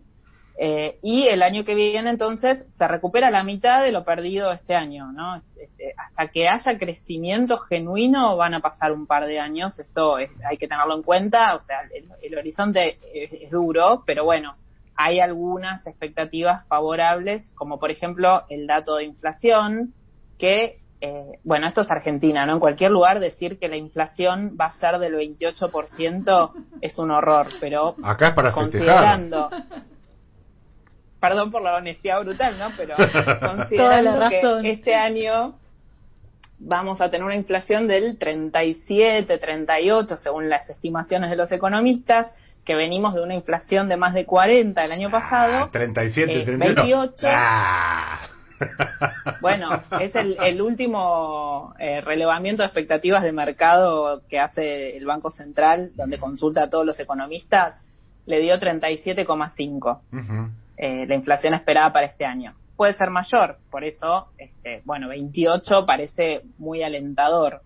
Este, y de hecho, bueno, también ver cuánto de, de eso, de ese 28 se va a poder lograr, ¿no? Porque este, obviamente el consumo está caído, eso hace que eh, quizás la posibilidad de eh, trasladar costos a, los precios eh, esté acotada, pero también están quienes dicen que bueno, hay como mucha inflación reprimida también, entonces ahí este, va, a haber mucha muñeca por parte del, del, gobierno para tratar de mantener esos precios a raya, ¿no? Que todo esté muy negociado en cuanto a lo que vaya a pasar este con los precios. Y ahí también entra una variable que obviamente que la que siempre miramos, que es el dólar, este, para ver, bueno, en cuánto se va a acomodar ese dólar. Según la proyección, que es 101,6 eh, para el año que viene, estaríamos hablando de un dólar que se evalúa un poco por debajo de, la, de la inflación que se proyecta. este, así que bueno, hay que ver si se resisten todas esas presiones del mercado, porque pensemos que 101 hoy es el valor eh, aproximado del el dólar ahorro. Digamos. Del dólar ahorro que sería eh, el dólar legal más el 30%. El 30% del impuesto país. Claro, claro, sí. Eh, está por debajo de donde, donde hoy están cotizando el, dólar blue y los, y los dólares bolsa que están arriba de 130. Entonces, ahí ya, bueno, estamos con eh, esa idea de que por lo menos el gobierno va a tener eh, un dólar oficial con un valor que va a seguir a la inflación y habrá que ver cuánto termina de cerrar esa brecha con los dólares paralelos, si puede hacerlo, este, y todo lo que puede pasar en el medio, ¿no? Que es lo que condiciona estos números que va a presentar eh, Martín Guzmán en la Cámara de Diputados. Esto trae también, bueno, sabemos que está la negociación con el FMI en marcha y ahí hay otros números que, que, se, que se mira y sobre los que se pone el foco, que es el déficit fiscal, que lo que se busca es bajar el, el nivel de gasto y tratar de que este, sea más compatible con los ingresos. Por el lado de la recuperación de la economía, ahí puede haber una buena noticia porque lo que prevén es que la recaudación mejore. Este, que la, que la, incluso que, crezca por arriba de la inflación, estiman un 44% de mejora de la recaudación, con lo cual estaría creciendo este, en, términos reales, ¿no? Sí, em, sí, sí, después de una, serie de caídas, sí. No, digo, y del otro lado ver este, cómo evoluciona la pandemia para poder ir eh, aflojando eh, con los gastos que implican hoy por hoy el ATP, que el gobierno ya está en ese proceso, digamos, de ir, este, por lo menos, eh, reconvirtiendo lo que eran subsidios directos en créditos para las empresas y, bueno, todo lo que vaya a ser el, el futuro del IFES y pasan a ser, eh, digamos, eh, planes de trabajo, eh, planes focalizados en los jóvenes, y cómo vaya mutando, digamos, esa asistencia que hoy por hoy es directa para ir recortando la medida que vayan viendo que este, la actividad mejora, ¿no? Obviamente. y eso es parte también de, la negociación con el fondo. Pato, y esto además que viene medio errático, yo no sé si en esto coincide Gaby y vos también, eh, el gobierno que habla primero de una renta universal, lo, lo ha mencionado incluso eh, en este programa algunos funcionarios, después dicen no, renta universal no, eh, salario eh, social, eh, hay como una serie de marchas y contramarchas relacionadas con la reconversión necesaria de los planes sociales, porque obviamente hoy hay un plan eh, transitorio que es eh, el IFE, que son más o menos 9 millones de beneficiarios. Eh, seguramente no va a seguir alcanzando esa cantidad de gente, pero algo vas a tener que hacer con esa plata y evidentemente el esquema anterior no, no alcanza y el esquema actual no va a ser el que continúa, con lo cual algo va a haber que redefinir. Sí, yo hasta donde tengo entendido, esa idea de renta básica universal eh, em, había sido, incluso lo anunció casi en algún momento Daniel Arroyo, lo habló con el presidente Alberto Fernández, pero no sé, Pato, eh, si vos tenés otra información, pero desde, el Ministerio de Economía el mensaje fue, no, no hay plata para eso. Claro. Sí, esta semana lo, lo, lo definió Arroyo, ¿no? Que, que finalmente no va, no va a poder ser posible porque obviamente no hay recursos para ese nivel de, de, renta. Eh, lo que sí están trabajando es eh, en reforzar, digamos, lo que ya está, que es eh, la asistencia a, a, los niños y niñas, la, la asistencia universal por hijo, que todavía tiene un 8%, 9%, calcula el CIPEC, que no está cubierto. Entonces, lo que se trabaja es en tratar de extender eh, esa asignación universal para que realmente sea universal y bueno, ver los, los planes, eh, digamos, cómo coordinarlos, cómo reconvertir el IFE en planes eh, de trabajo, ¿no? Que vayan ya conectando con eh, la actividad, eh, ya sea organizada con cooperativas o a través de empresas privadas con las que también ya están negociando, este, para ver cómo se puede eh, coordinar un esquema que, permita mantener protección social, este, pero a, la vez aliviar el costo que está teniendo para, para el Estado. Así que bueno, esa es parte de la discusión. Como decía Gaby, esto va a tener este, también eh, debate eh, en, en, el Congreso, ¿no? Y, y, acá empieza a entrar también la política pero dentro de todo es un presupuesto que no tiene, eh, no, no, parece un delirio, digamos. Eh, cuando hablas con los economistas y más o menos eh, se, se, analizan algunas de estas variables, quizás en inflación no son tan optimistas, quizás el dólar lo ven un poco por arriba, pero en líneas generales hay un consenso de que, bueno, va a haber este, cierto rebote de actividad y que eso puede mejorar este, la recaudación, los ingresos y también este, mucho foco en lo que pueda pasar con la balanza comercial. Sabemos que faltan dólares en la economía argentina y ahí sí hay una alerta con el tema de las importaciones, que obviamente si se reactiva la economía puede haber más demanda de importaciones y este, puede generar que obviamente haya una mayor presión, sobre, el dólar. Es para estar muy, pero muy, pero muy atento, porque es muy bueno lo que dice Pato. Eh, no preanuncia una batalla final y dramática entre el gobierno y la oposición este presupuesto, pero como la verdad que cualquier cosa preanuncia batallas finales entre el gobierno y la oposición, yo no sé si le pondría la firma. Eh, quiero creerlo porque tiene razón. Lo que pasa es que me parece, me parece que la dimensión del análisis de Pato es más económica y racional que eh, política, que la política hoy en Argentina tiene muy poco de racional, lamentablemente. Y después cuando se empiezan a mirar los impuestos y, empieza a verse más el detalle, quizás ahí ya entra, ¿no? Como a, jugar este, más la, la política, este, porque bueno, se tocan sensibilidades de un lado y del otro. Sí, eh, lo que dice Pato, yo, yo coincido, el otro día estuve hablando con un funcionario que me decía, no es para tanto el debate del presupuesto. ¿Por qué? Porque, ¿cómo termina siempre el debate del presupuesto o la disputa entre oficialismo y oposición? Con eh, la cuestión que tiene que ver con obras. Claro, dame obras. Dame obras. Y esas obras se agregan en unas planillas, ¿no? Anexas, eso sí, Pato, eh, te, te agrego la planilla tal con la obra yo, sueño, yo, sueño con ver, yo sueño con ver esa conversación. Es esa a mí el debate y todo eso me embole. Pero esa conversación en un cuartito aparte de tres tipos, de, de, tres bloques, diciendo, a ver, ¿cuánto es?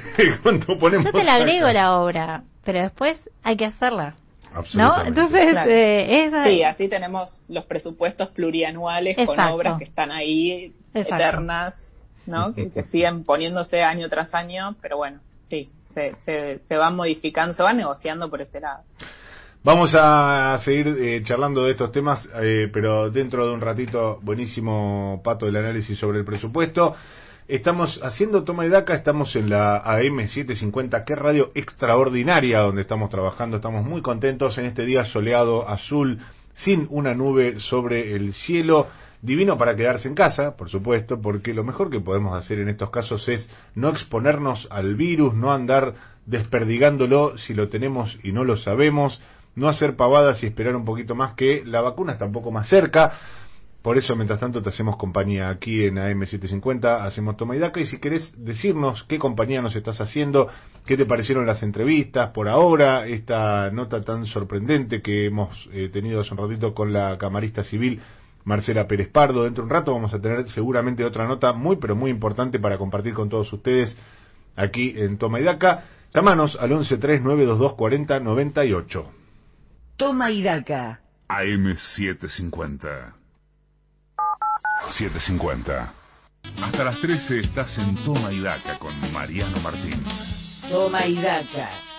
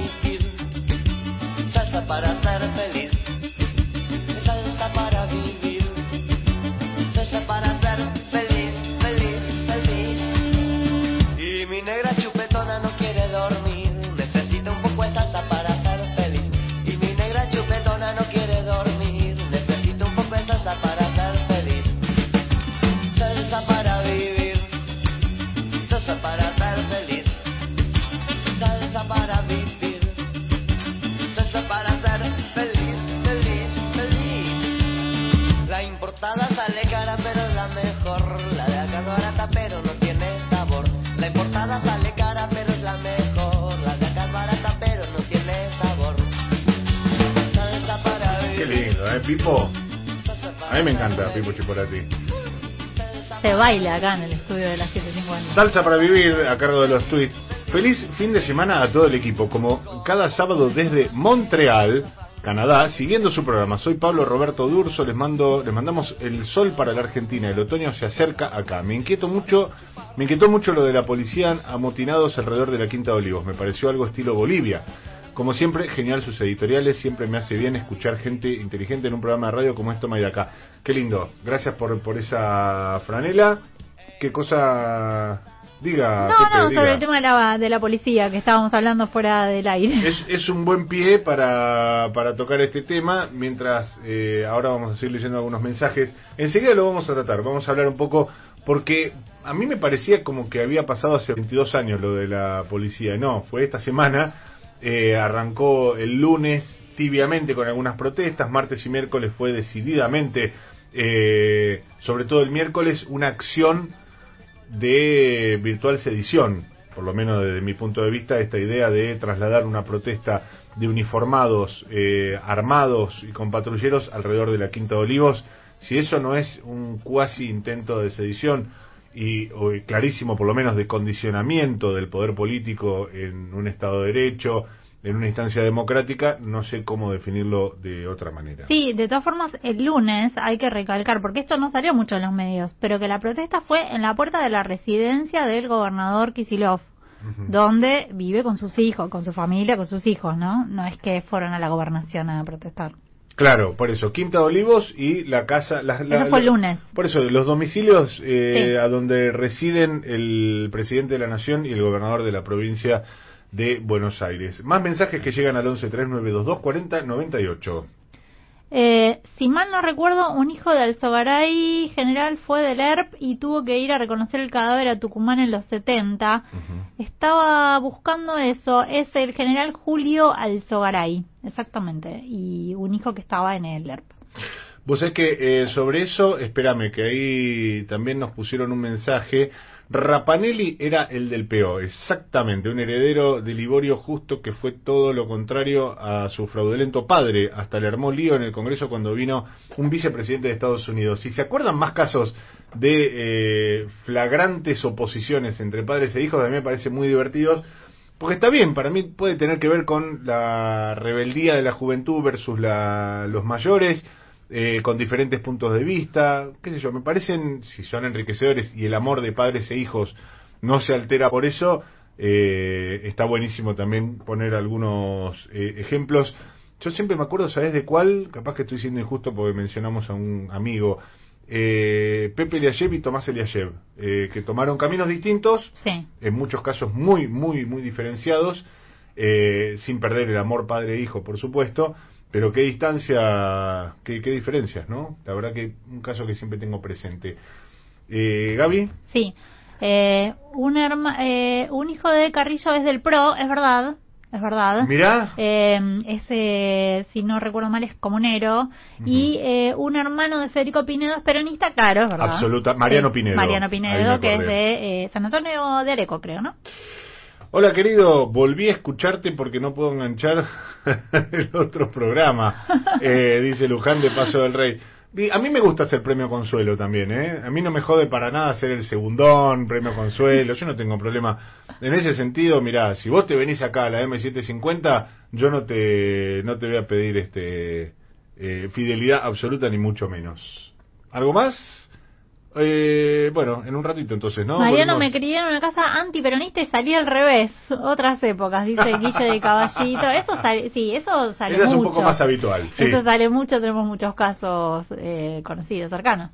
Muchísimos que no vamos a revelar en este momento, sino que nos vamos a ir a esta sección. Toma y daca. De 10 a 13 en AM750. Pregunto cómo andan este, con el plus de saber cómo anda Gabriela, ¿no?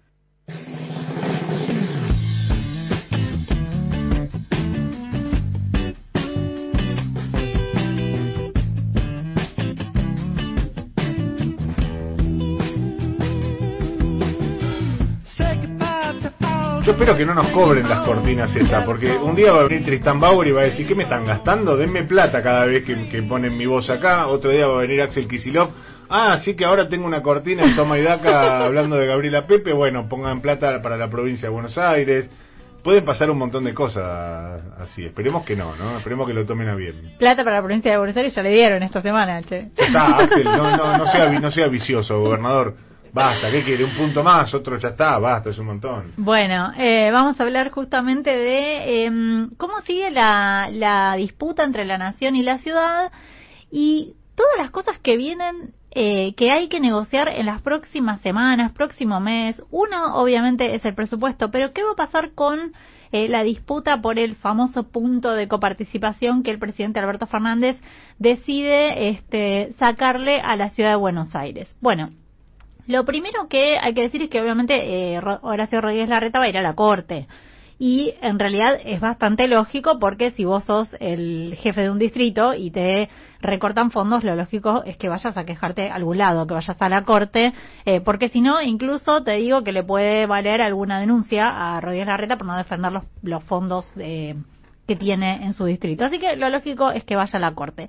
Después ahí el gobierno lo que dice es que tiene la, que le asiste la razón, que le asiste eh, que la ley está del lado del gobierno. ¿Por qué? Porque como me contábamos antes, en su momento en 2016 Mauricio Macri le eh, da a la ciudad de Buenos Aires le aumenta por decreto la coparticipación de 1.40 a 3.75, después eso se baja en 2018 a 3.50, pero siempre es por decreto. Entonces lo que dice la Nación es, así como te aumentaron por decreto, te sacamos por decreto, eso por un lado, y por otro lado, siempre dijeron, y esto se viene hablando desde que asumió Alberto Fernández, y a mí me ha tocado, yo escribí varias notas en enero, en febrero, siempre estuvo sobre la mesa la discusión sobre el punto, eh, que el, sobre cuánto ¿De era... cuánto iba a ser el rebalanceo? Exactamente, ¿Cuánto ¿cuánto se le iba a ser el recorte? ¿Por qué? Porque lo que siempre dijo la Nación es que si eso fue por el traspaso de la policía, entonces Mauricio Macri le había dado bastante plata de más.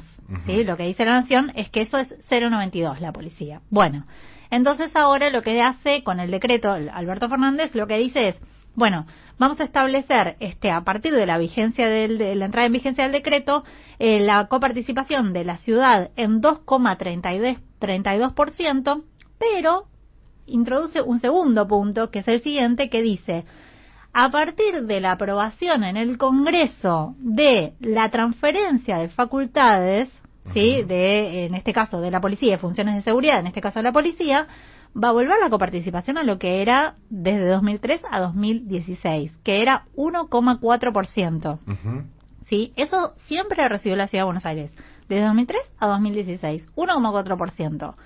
Y entonces va a ser el Congreso el que va a tener que definir la transferencia de eh, las funciones de seguridad y el monto que corresponde, ¿sí? O sea, que ahí hay una, una primera negociación. Por un lado está en la corte, va a ir eh, va a ir la ciudad a la corte a, a interponer una demanda contra la nación, seguramente después llamará a una audiencia a la corte. Por otro lado, el gobierno va a decir, bueno, pero el Congreso en realidad lo va a tener que definir esto. ¿Cómo corresponde? Porque es lo que marca la Constitución Nacional. Ahora, ¿qué, qué tiempo se manejan? Porque sabemos que la justicia argentina y la Corte tiene una cierta discrecionalidad eh, en el manejo de los tiempos de las causas que, que le Sí. llegan, con lo cual eh, yo no sé si esto es, me imagino que al ser una cuestión federal es eh, no no es que tiene que transitar eh, otras otras instancias, sino que esto directamente Sí, va- es competencia originaria Corte de la Corte. Y se puede, su- puede su- suponer un trámite más o menos rápido. Sí, ¿no? pero Este, bueno, digo, todo esto va a entrar en un paquete de negociaciones también entre la ciudad y la nación, entre la nación y la ciudad, que también incluye otras cosas. Eh, como decía Pato hace un rato, está la negociación por el presupuesto 2021, que le interesa mucho, por supuesto, a todas las jurisdicciones.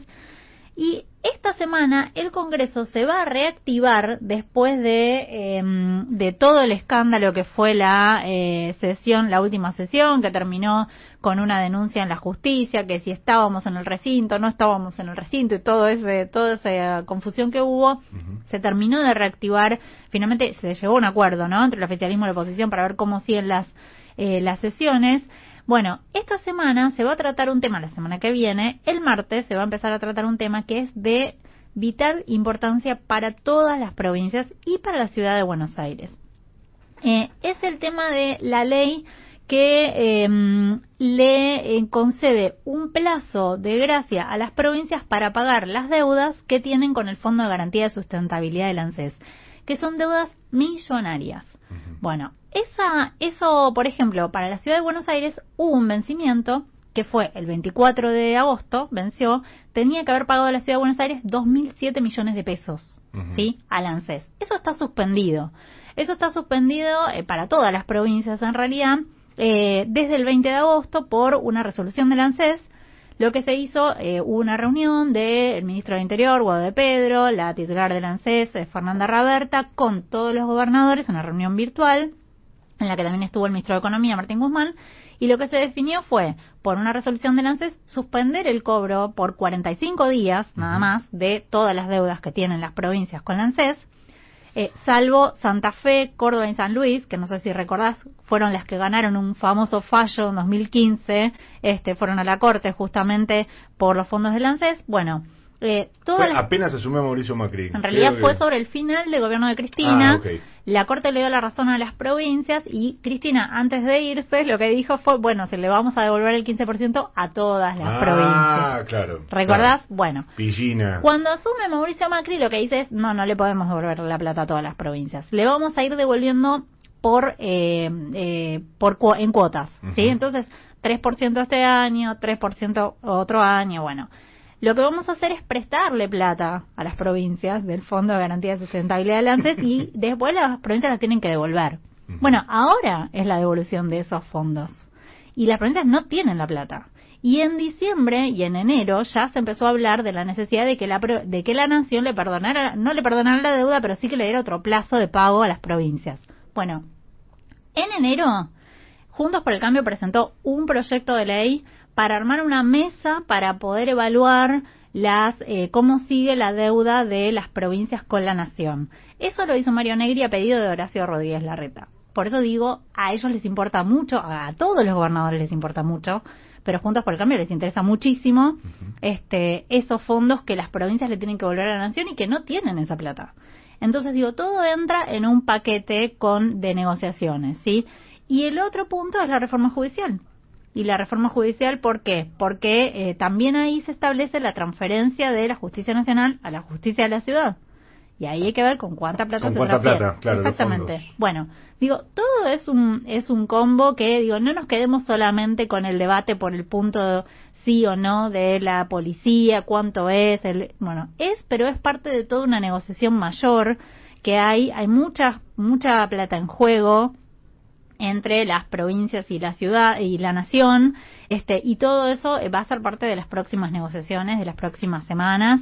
Este, y, y bueno, hay, hay mucho interés, obviamente, digo, por eso se reactiva también el, el Congreso esta semana. Gaby, le, da un poco de. Le, le- le permite recuperar, me parece a mí, un poco la centralidad del gobierno nacional, que venía eh, con una agenda muy ajustada a la cuestión ligada con la pandemia, a las medidas de cortísimo plazo relacionadas con la atención de la emergencia sanitaria y económica derivada de la pandemia, y con eh, muchas idas y vueltas, mucha marcha atrás, el tema de Vicentín sobre todo, eh, había como, le faltaba un poquito la, la iniciativa, Bueno. le, le- habían copado un poco la parada al Y gobierno. mirá lo que hace el gobierno, justamente. Eh, ¿Qué dice? El martes va a haber una reunión de la Comisión de Presupuesto en la que se va a tratar esta ley, la de los fondos del FGS, los fondos que eh, las provincias, las deudas que tienen las provincias con el FGS del ANSES, pero en esa misma reunión también se va a tratar el aporte extraordinario a las grandes, eh, de las grandes fortunas,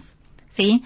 ¿Y por qué? Bueno, se mete todo junto porque claramente es una manera de este, bajarle el tono también de la disputa solamente a lo que se llama impuesto a la riqueza, que no es el impuesto a la riqueza, que es un aporte extraordinario, pero va a salir todo en la misma, todo en la misma reunión de comisión el martes.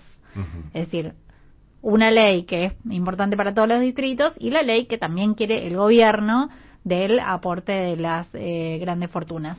Que me decían ayer, eh, Fun- eh, Juntos por el Cambio no va a pedir sesión presencial, ni extraordinaria, Ajá. ni nada para eso, porque hay algunos diputados de Juntos por el Cambio que la quieren votar. ¿En serio? Eso dicen. Mira, y no serán alcanzados entonces probablemente por ese, por ese aporte extraordinario. 11 horas 46 minutos, estamos haciendo un programón que se llama Toma y Daca.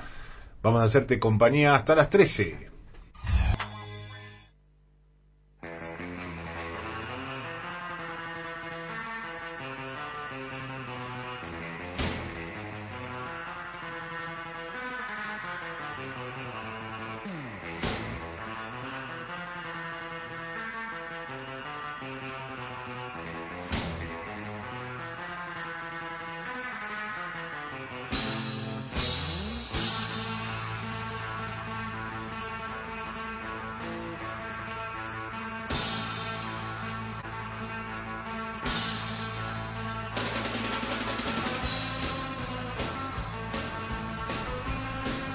Dije hace un rato que teníamos, eh, que íbamos a tener una nueva emisión de la escuelita de los sábados de Toma y Daca, que teníamos a un pedagogo de Fuste, que tenemos a nuestro community manager y me apunta muy bien nuestro productor Emanuel Herrera, que para eso le pagamos la millonada que le pagamos, que fue el día del maestro y no puedo menos que decirle feliz día con un poco de atraso a nuestro pedagogo de Fuste, Julián Ellensweig, que nos va a ir adelantando un poco de qué va esta jornada educativa que tenemos por delante en Toma y Daca. Querido Julián, ¿cómo va? Feliz día con un día de retraso a mis colegas. Hay creo que dos o tres, como mucho, educadores de fuste en el país. Uno soy yo y los otros dos no los conozco, pero deben existir por una cuestión probabilística. Así que a esos otros dos que están a mi altura, yo les deseo que hayan tenido un excelente día del pedagogo de fuste. Recuerden que este programa, después de una serie de eh, problemitas técnicos, ha vuelto a Spotify. Esto lo digo no como pedagogo de fuste, sino como coach ontológico experto en educación. Ah, extraordinario. Quieren repasar algunos de los contenidos, se dijeron, "Uh, no entendí bien la entrevista del inicio, fue todo muy complejo, no entiendo qué es la IGJ y ex pareja de...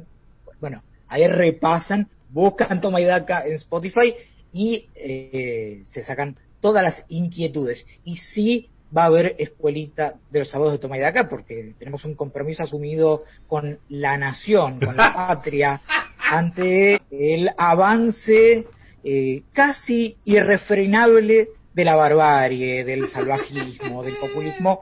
Eh, no se preocupen que la educación está a salvo y eh, en escasos minutos habrá una nueva emisión de la Escuelita de los Sábados Toma y Daca. Me parece importantísimo y casi que no podemos esperar a que esto suceda. Te agradecemos mucho, Julián Ellensweig. Lo vamos a escuchar, como siempre, con eh, muchísima atención y deleite también, ¿por qué no? Eh, pero todo esto va a pasar dentro de un ratito en Toma y Daca, la escuelita de los sábados.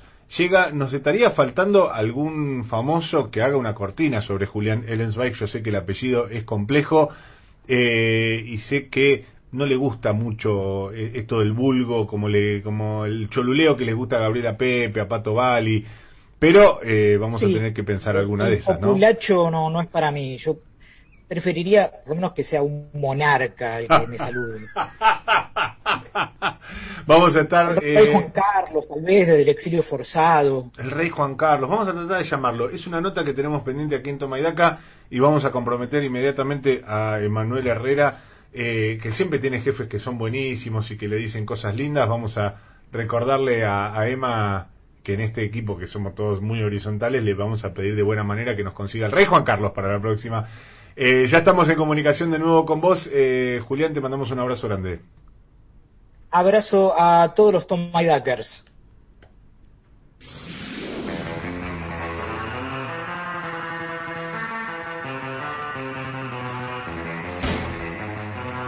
Y ahora es tiempo de escuchar a los protagonistas. En la señal, en AM750, en Toma y Daca, es momento de entrevista. Entrevista.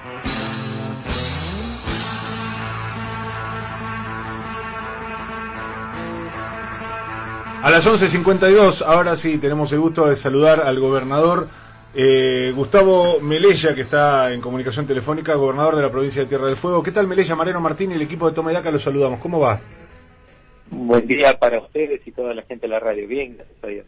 Gracias por atendernos. Y lo primero y más importante que queremos preguntarle tiene que ver con este anuncio del presidente de la Nación, eh, al calor de las protestas policiales, de haber producido este cambio en la ecuación de la coparticipación entre la provincia de Buenos Aires y la ciudad de Buenos Aires, que obviamente reactualiza un debate eh, nunca del todo saldado y que me imagino que nunca se va a saldar porque esto es evidente que se va a tener que discutir constantemente a lo largo de la historia de la Argentina eh, porque habla de federalismo y habla de muchas otras cuestiones que es la coparticipación. Me gustaría escuchar su opinión, gobernador, sobre esta medida.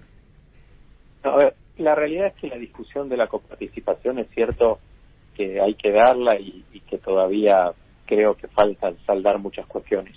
Lo que sí creo que hay que distinguir es este punto concreto, lo- la decisión federal que ha tomado el presidente. Primero, que creo que hay que contextualizarla, que el presidente viene trabajando con los 24 gobernadores, con todos, de todos los partidos y espacios políticos de los que somos, desde la discusión de la pandemia hasta ahora discutir los planes de desarrollo de cada provincia.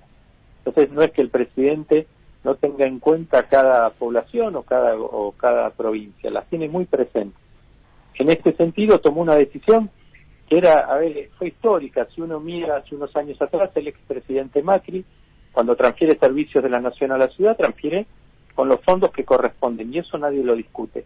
Pero hubo un adicional en esos fondos, que estuvieron de más, que yo no recuerdo si no fue, y pido disculpas por la falta de memoria, el mismo ministro Frigerio, el que reconoce en un momento que se había dado de más, o si se daba de más, eh, se iban a reintegrar esos fondos a la nación, porque eh, estaba claro que había un objetivo de favorecer a una jurisdicción por encima de las otras.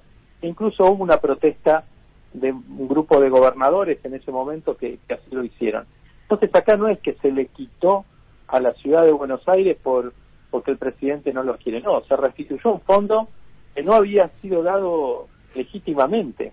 Sí una parte, y eso nadie lo discute, pero no la otra parte. Entonces creo que hoy la oposición, que en su momento aplaudió y, creo que celebró la medida del expresidente Macri legítima, hoy protesta.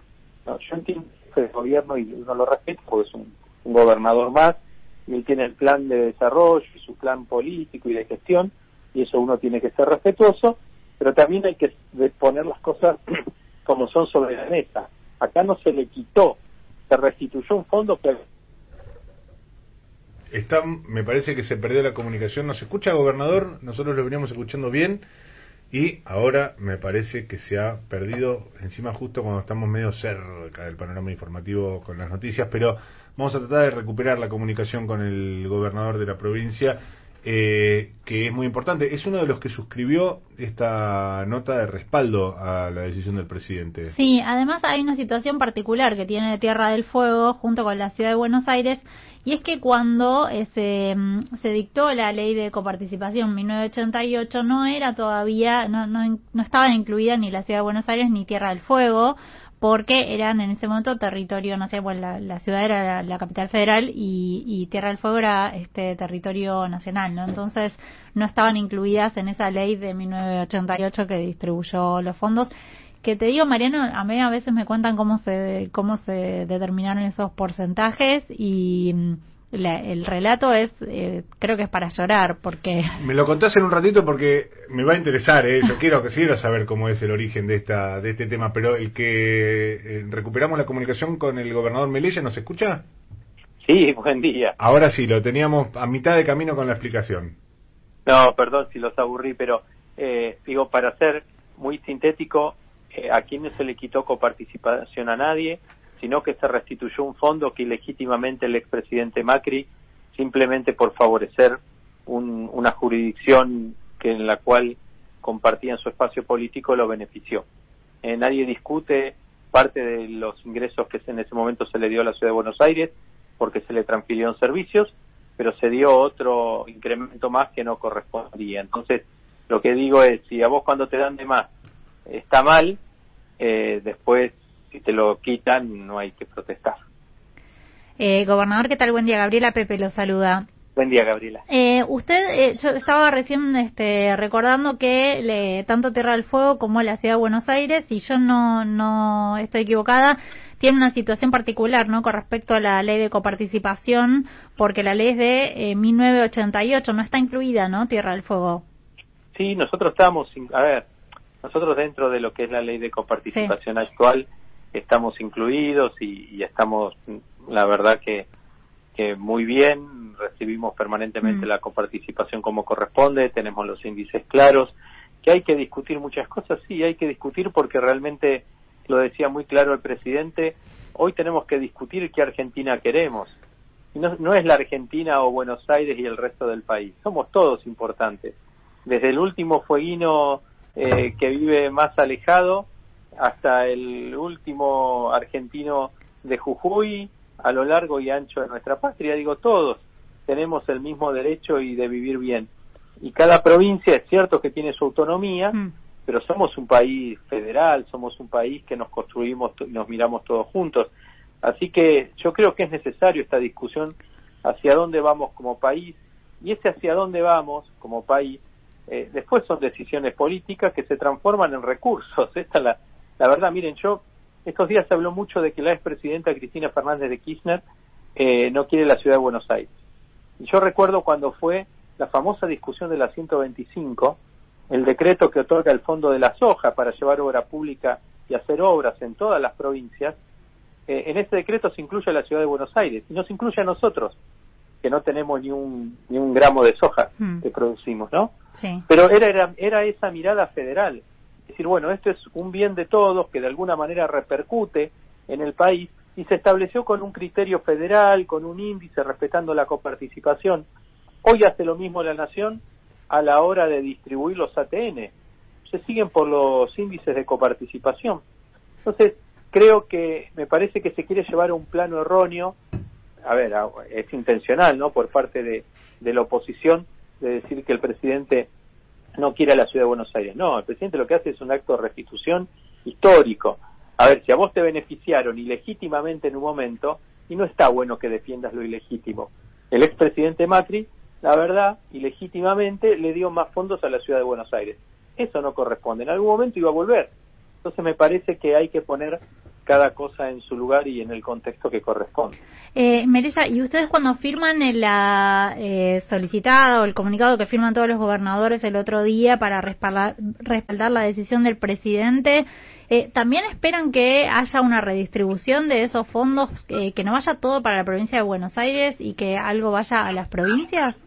No, de mi parte no. Mm. De mi parte no. eh, entiendo a ver que hoy hay una gran necesidad eh, y uno también tiene que ser solidario con las otras jurisdicciones.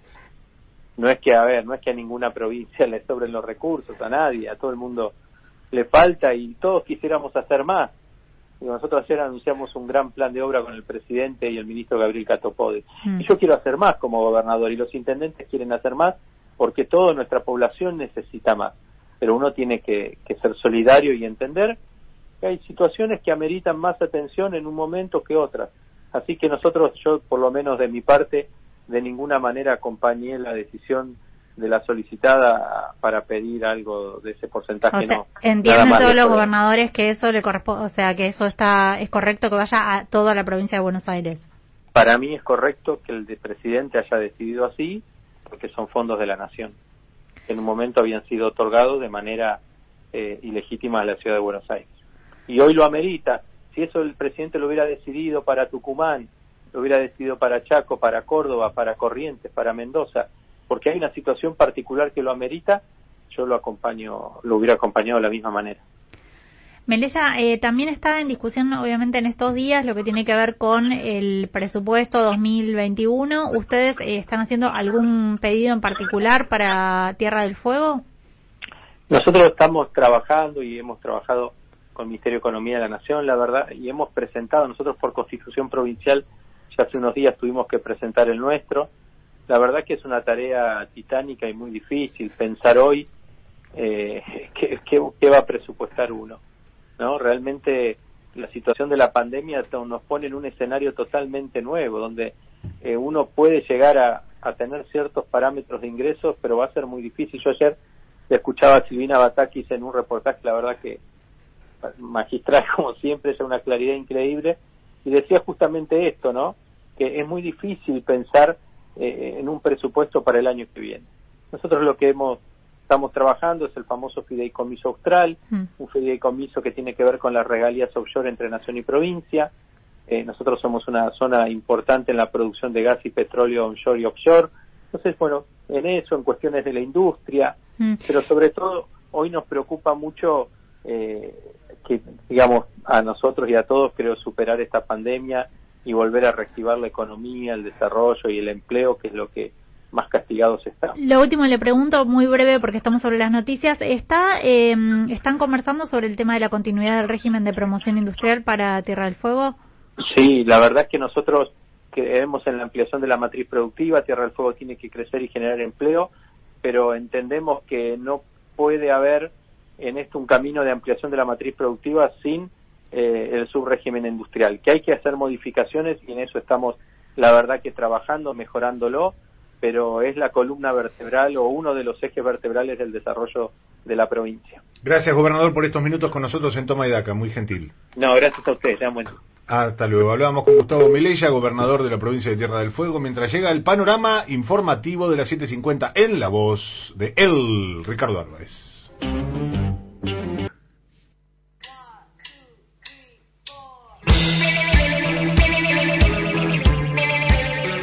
De 10 a 13 en AM750.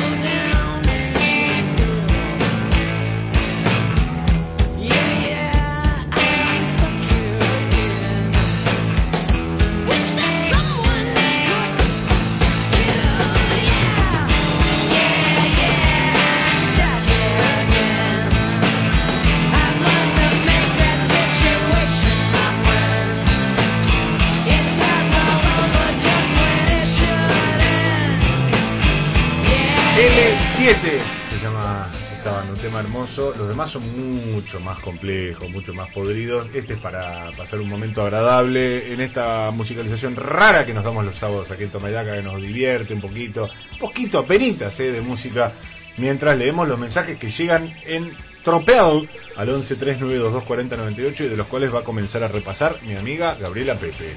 Mariano, te pido disculpas por haberme enojado por la entrevista a Garabano. Solo al ver la repercusión entendí, mala mía, Alicia. Pero te mando un beso gigante, Alicia, está todo, está todo perfecto. mensaje. Y me gusta también que se enojen porque implica que están involucrados, escuchan el programa, le prestan atención. Y la verdad que si estamos todos de acuerdo, la- ¿qué crees que te digas? Un bodrio. A mí me embola muchísimo estar siempre de acuerdo. Eh, siempre con respeto, ¿no? Obviamente.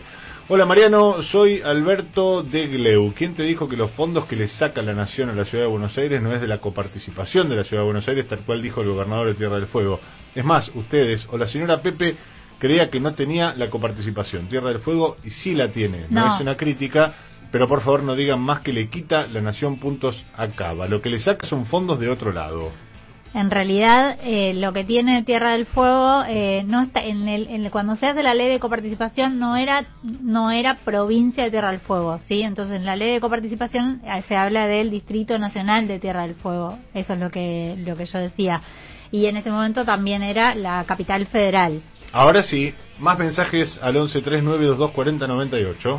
Sí, no, teníamos un mensaje sobre esto de los de los cambios en las familias, ¿no? De eh, ideológicos Sí, de padres a que me encantan. Y hablaban de la familia Lugones y exactamente este Piri Lugones eh, que fue este bueno escritora eh, que fue secuestrada durante la dictadura y torturada en la ESMA era hija de es la eh, bueno abuela de, de Sole una amiga que le mando un beso si está escuchando.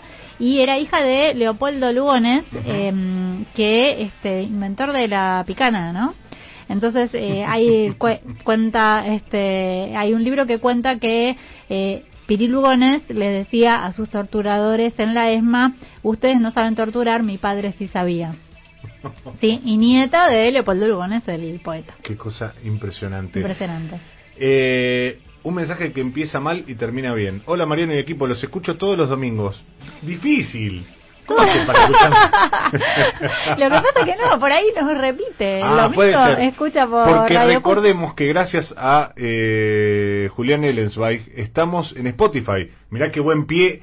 Vos, Gaby, te das cuenta. Me diste el pie perfecto para recordar que estamos en Spotify. Acuérdense, busquen Toma y Daca, que estamos ahora para repasar las mejores entrevistas, las columnas, todo lo que pasa en Toma y Daca lo vas a encontrar ahí en Spotify.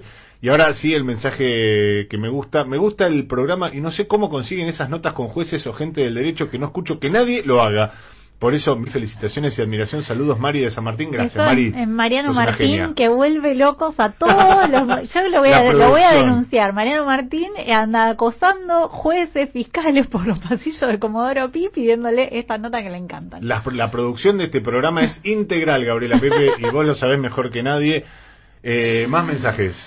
Bien A eh, ver, si no voy yo, ¿eh? sí dale dale Mariano y equipo, eh, buen día. Aquí con el mate como todos los sábados, ¿hasta cuándo la justicia, hasta cuándo la justicia seguirá con mandato de Macri? Mañeto, por favor, basta. Saludos, dice Jorge, nuestro clásico oyente de San Cristóbal. Hola Mariano y equipo, soy jubilado. Tengo la experiencia de todos estos años. Fui protagonista de la historia, nadie me la contó. La viví, trabajé, me suspendieron, me echaron, volví a trabajar, participé, participé en movilizaciones, luchas. Es fundamental involucrarse para tener criterios, ser solidarios, respetar, pero también hacerse respetar. Lo que ustedes hacen en sus programas nos, nos dignifica. Saludos, Miguel de Lomas de Zamora. Muchas gracias, Miguel. Hola, Mariano y compañía. Los escucho todos los sábados. Te veo en C5N. Me gustan las entrevistas y eh, todo lo que decís porque se nota que te sale de adentro. Si hay algo que tiene este programa es eh, honestidad con nosotros mismos. Tratamos de ser fieles a lo que pensamos y decimos eh, en función de eso. Eh, es tanto para decir de la injusticia. Cuánta frustración, dice Liliana de Hurlingham. Muchas gracias, Liliana. Qué piropazo, ¿eh? un beso muy grande, muchas gracias. Hay mensajes también que llegan en otras redes sociales, porque acordate que en Facebook, Twitter, Instagram, estamos a través de arroba toma y daca radio. Eh, si querés vas vos o leo yo, porque acá hay un mensaje que dice... Oh, qué difícil, che, porque se me, se me salen las... ¿Cómo se llama? Eh, la, la configuración para leer el mensaje. Lo que quiero aclarar respecto de la si son fondos de coparticipación o no, es que no son fondos coparticipables de las provincias. ¿sí? Pero eso surgen de impuestos coparticipables que son propios de la nación, que es- por eso es que la nación los da o los saca unilateralmente. No son de las provincias porque justamente no están dentro de la ley. Ahora sí, Walter Quintana nos escribe en la página de Toma y Daca en Facebook, dice, excelente el programa, de lunes a viernes, BHM. ¿Quién será BHM? Tal vez Víctor Hugo Morales. Eh, los sábados Dupla y ustedes el domingo felicitas. Gracias por tanto, Walter. Gracias, querido amigo, por el mensaje. ¿Algo más? Eh, pa, pa, pa, pa, dígame Muchas, muchas preguntas sobre la coparticipación y si son fondos de las provincias o no. No, no son fondos de las provincias. No es que este le le saca fondos, le sacaron fotos, ni, ni Macri le sacó fondos a las provincias para darle a la, a la ciudad y ahora no es que son fondos de las provincias, porque los fondos de coparticipación se rigen por eh, la ley en la que no está incluida la ciudad.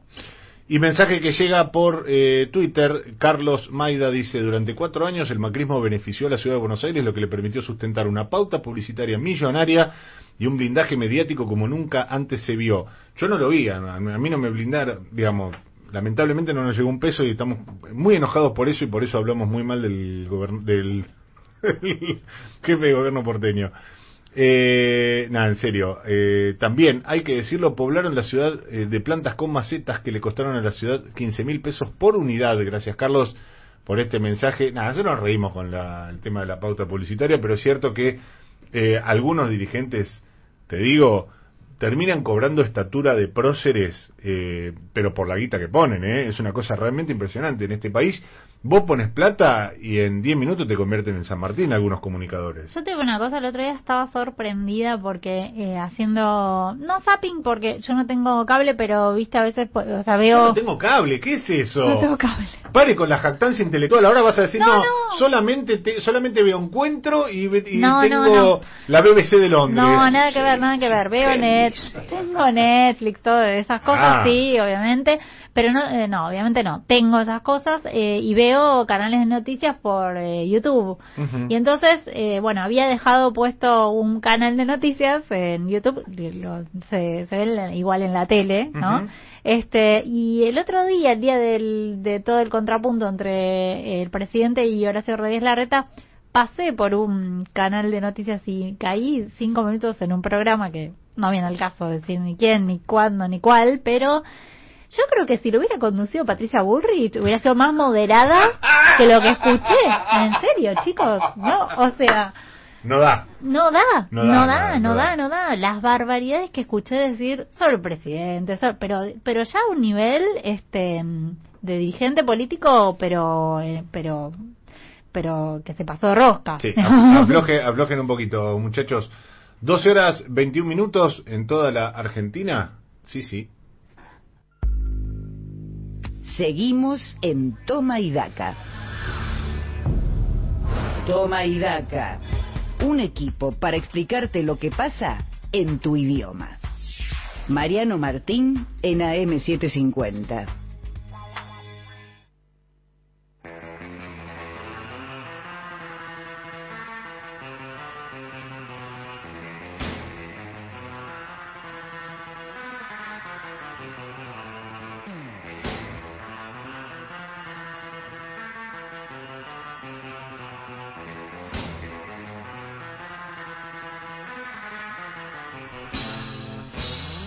Educación, cultura, profundidad, eh, discernimiento y luz por sobre todas las cosas en esta caverna en la que estamos todos sumidos. Para eso llega Julián Ellensweig, nuestro pedagogo de fuste, nuestro gurú espiritual, coach ontológico y otros cargos más que en este momento no tengo presente, pero que aprovecho para saludarlo y darle espacio a lo que finalmente es lo más importante de este programa, que es la escuelita de los sábados. Adelante, Julián, te estamos escuchando con muchísima atención.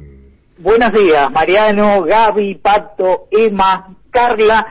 Buenos días a los leones y suricatas de la siempre creciente comunidad de Tomaidaca que hicieron que las mediciones de rating de agosto de esta tribuna de doctrina fueran tan buenas. Es innegable que cada vez más son los Toma y Dackers que cada sábado se suman al combate contra la barbarie con gloria y loor, con honra sin par. Antes de comenzar una nueva clase en medio de la cuarentena, eh, eh, perdón, del aislamiento, debo hacer una aclaración necesaria. Como pedagogo de fuste grande entre los grandes, como faro de luz que con su ingenio ilumina la razón en la noche de ignorancia, corresponde que cuando cometo un error reconozca que me equivoqué. En los últimos encuentros de la escuelita de los sábados de Toma y Daca me despedí repitiendo que nunca, nunca, nunca hay que confiar en las fuerzas de seguridad que siguen desapareciendo personas en democracia y cometiendo premios ilegales y siento que no fui justo con quienes dedican tantas horas por día a combatir el delito exponiéndose con valentía para que todos podamos vivir en paz. Generalizar está mal y no es correcto afirmar que por unas pocas manzanas podridas no se puede confiar en una institución tan valiosa como la policía.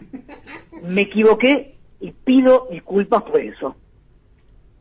Listo, señores agentes, ya dije lo que me pidieron que dijera. ¿Pueden dejar de rodear mi casa y guardar sus armas si no es mucha molestia?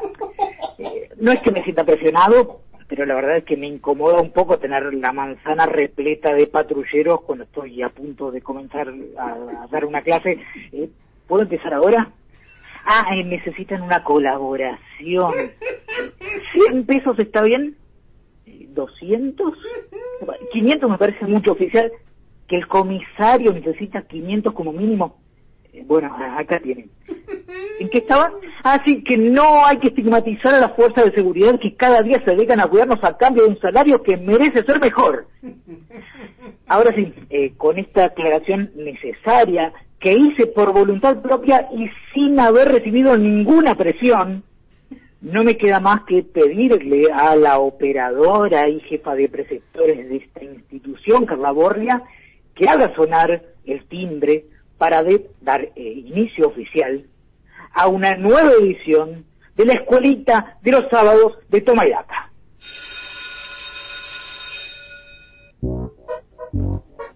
Hola chiques, ¿cómo están? ¿Tuvieron muchas clases por Zoom esta semana? Ah, no pudieron conectarse porque no les anduvo el servicio de Internet. Seguramente es culpa de la medida populista tomada por el presidente Alberto Fernández de congelar las tarifas por decreto. Todos sabemos que antes de que Internet fuera declarada servicio esencial, jamás hubo ningún problema para conectarse y todo funcionaba perfectamente. Lo dice un informe de proveedores de Internet por la verdad. Así que lo creo, como creo en todas las afirmaciones acerca de la inexistencia del coronavirus que hace la agrupación Médicos por la Verdad que veo en Facebook. Si fueran médicos por la mentira o posmédicos por la posverdad, no estaría tan seguro, pero lo dice Médicos por la Verdad, así que debe ser cierto. Denme un segundo que voy a poner me gusta y compartir en Facebook uno de los videos de Médico por la Verdad, por más que a Bill Gates y George Soros no quieran que lo haga.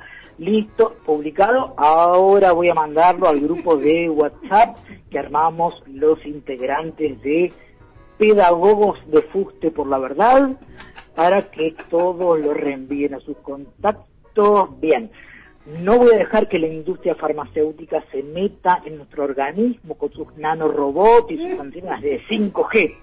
Mi anticuerpo, mi antidecisión. El único barbijo que ilumina es el que arde, chiques.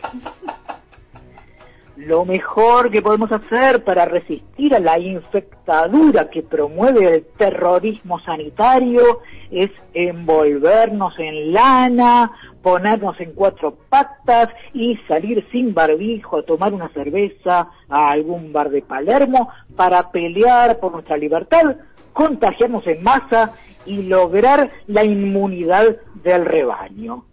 Ve, ve. Las autoridades del Ministerio de Educación, que probablemente me incluya entre sus filas en calidad de viceministro muy pronto, dijeron que quedaron muy conformes con mi clase acerca del efecto Rayomón de, de la semana pasada y me alentaron a profundizar en mis enseñanzas acerca de la cultura oriental, así que hoy voy a hablarles acerca del kintsugi. ¿Saben qué es el kintsugi, chicas? Por supuesto que no.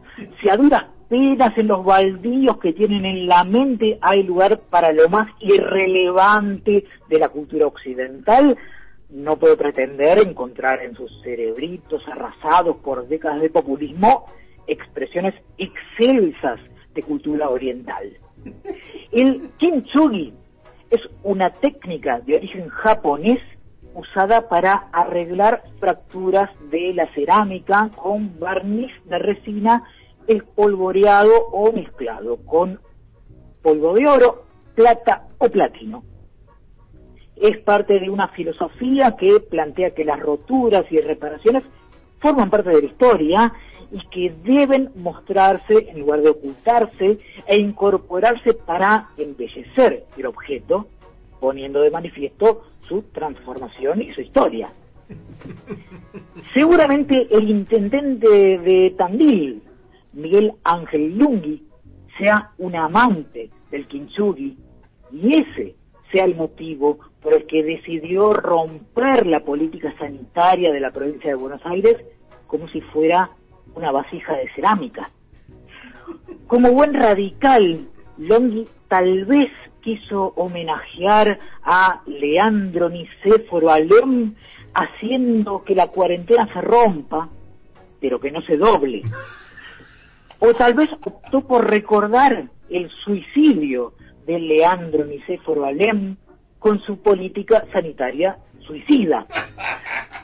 O tal vez como amante del kintsugi y de la cultura oriental, esté interesado en una estrategia kamikaze, con un araquiri sanitario aplicado al municipio que gobierna. Sí, chiques, una estrategia kamikaze con un araquiri sanitario es un ejemplo clarísimo de apropiación cultural que debemos condenar. La apropiación cultural es mala y está mal. El espectáculo del intendente Lungi usando toneladas de resina mezclada con oro, plata o platino para tratar de volver a unir a Tandil con el resto de la provincia de Buenos Aires, podría llegar a convertirse en una atracción turística mucho más atrayente que la piedra movediza. También se podría arreglar con resina mezclada con oro la cadena de mando de las fuerzas de seguridad o la relación entre el presidente Alberto Fernández y el jefe de gobierno Horacio Rodríguez Larreta, que se rompieron como vasijas de cerámica que caen al suelo. El kintsugi debe convertirse en política de Estado, chiques. Volvamos a Occidente porque hoy debo hablarles de un texto imprescindible para quienes apostamos a vivir en un lugar civilizado, confiable, con reglas claras y serio, como todos los países del mundo, menos Argentina y Venezuela. Me refiero a El Matadero de Esteban Echeverría. Voy a leerles un fragmento que cuenta los tormentos a los que fue sometido el pobre unitario que protagoniza la historia y les pido que presten mucha atención, chiques, porque después van a tener que responder unas preguntitas. Escribe Echeverría. Sus fuerzas se habían agotado. Inmediatamente quedó atado en cruz y empezaron la obra de desnudarlo. Entonces un torrente de sangre brotó borbolleando de la boca y las narices del joven y extendiéndose empezó a caer a chorros por entrambos lados de la mesa. Los sayones quedaron inmóviles y los espectadores estupefactos. Reventó de rabia el salvaje unitario, dijo uno. Tenía un río de sangre en las venas, articuló otro. Pobre diablo, queríamos únicamente divertirnos con él y tomó la cosa demasiado a lo serio, exclamó el juez frunciendo el ceño de tigre. Es preciso dar parte, desátenlo y vamos. Verificaron la orden, echaron llave a la puerta y en un momento se escurrió la chusma en pos del caballo del juez cabizbajo y taciturno. Los federales habían dado fin a una de sus innumerables proezas. ¿Prestaron atención, chiques? Vamos entonces con unas preguntitas para ver si entendieron bien. Los personajes de la historia apostaron al diálogo y el consenso o se comportaron como bárbaros que convocan a conferencias de prensa para hacer anuncios inesperados e injustos para quienes gobiernan la única ciudad que importa de verdad en el país. Otra preguntita para saber si prestaron atención. ¿Quiénes son los herederos de los federales salvajes que gobiernan hace siete décadas se robaron un PBI, quieren nivelar para abajo, modifican el reparto de la coparticipación para favorecer a los bárbaros bonaerenses y perjudican a los porteños civilizados y pretenden reformar la justicia para garantizar la impunidad. ¿No saben la respuesta? Les doy una ayudita comienza con P de peronistas y termina con eronistas de peronistas. ¿Ya adivinaron? Si quieren más pistas, lean El medioevo peronista y la llegada de la peste, el bestseller del diputado voleibolista Fernando Iglesias, que forman parte del corpus con el que armo el marco teórico de cada una de mis clases cada siglo tiene el Esteban Echeverría que merece, chiques. Me despido recordándoles que los espero la semana que viene en esta tribuna de doctrina, porque la cuarentena, eh, perdón, el aislamiento no va a terminar nunca, nunca, nunca como nunca, nunca, nunca deben olvidarse de seguir a Tomaidaca y a la escuelita de los sábados de Tomaidaca en forma de podcast en Spotify. Como nunca, nunca, nunca se va a expropiar Vicentín, ni se va a tratar ningún proyecto para legalizar la interrupción voluntaria del embarazo, ni va a haber una inflación de menos de dos dígitos.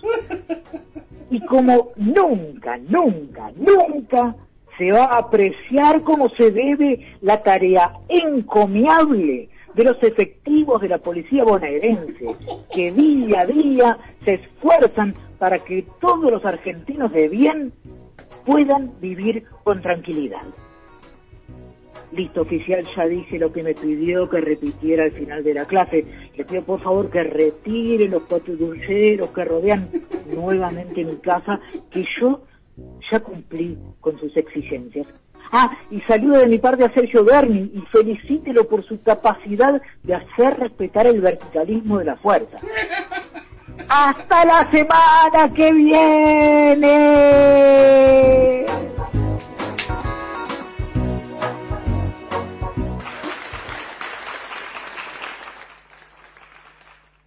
AM750.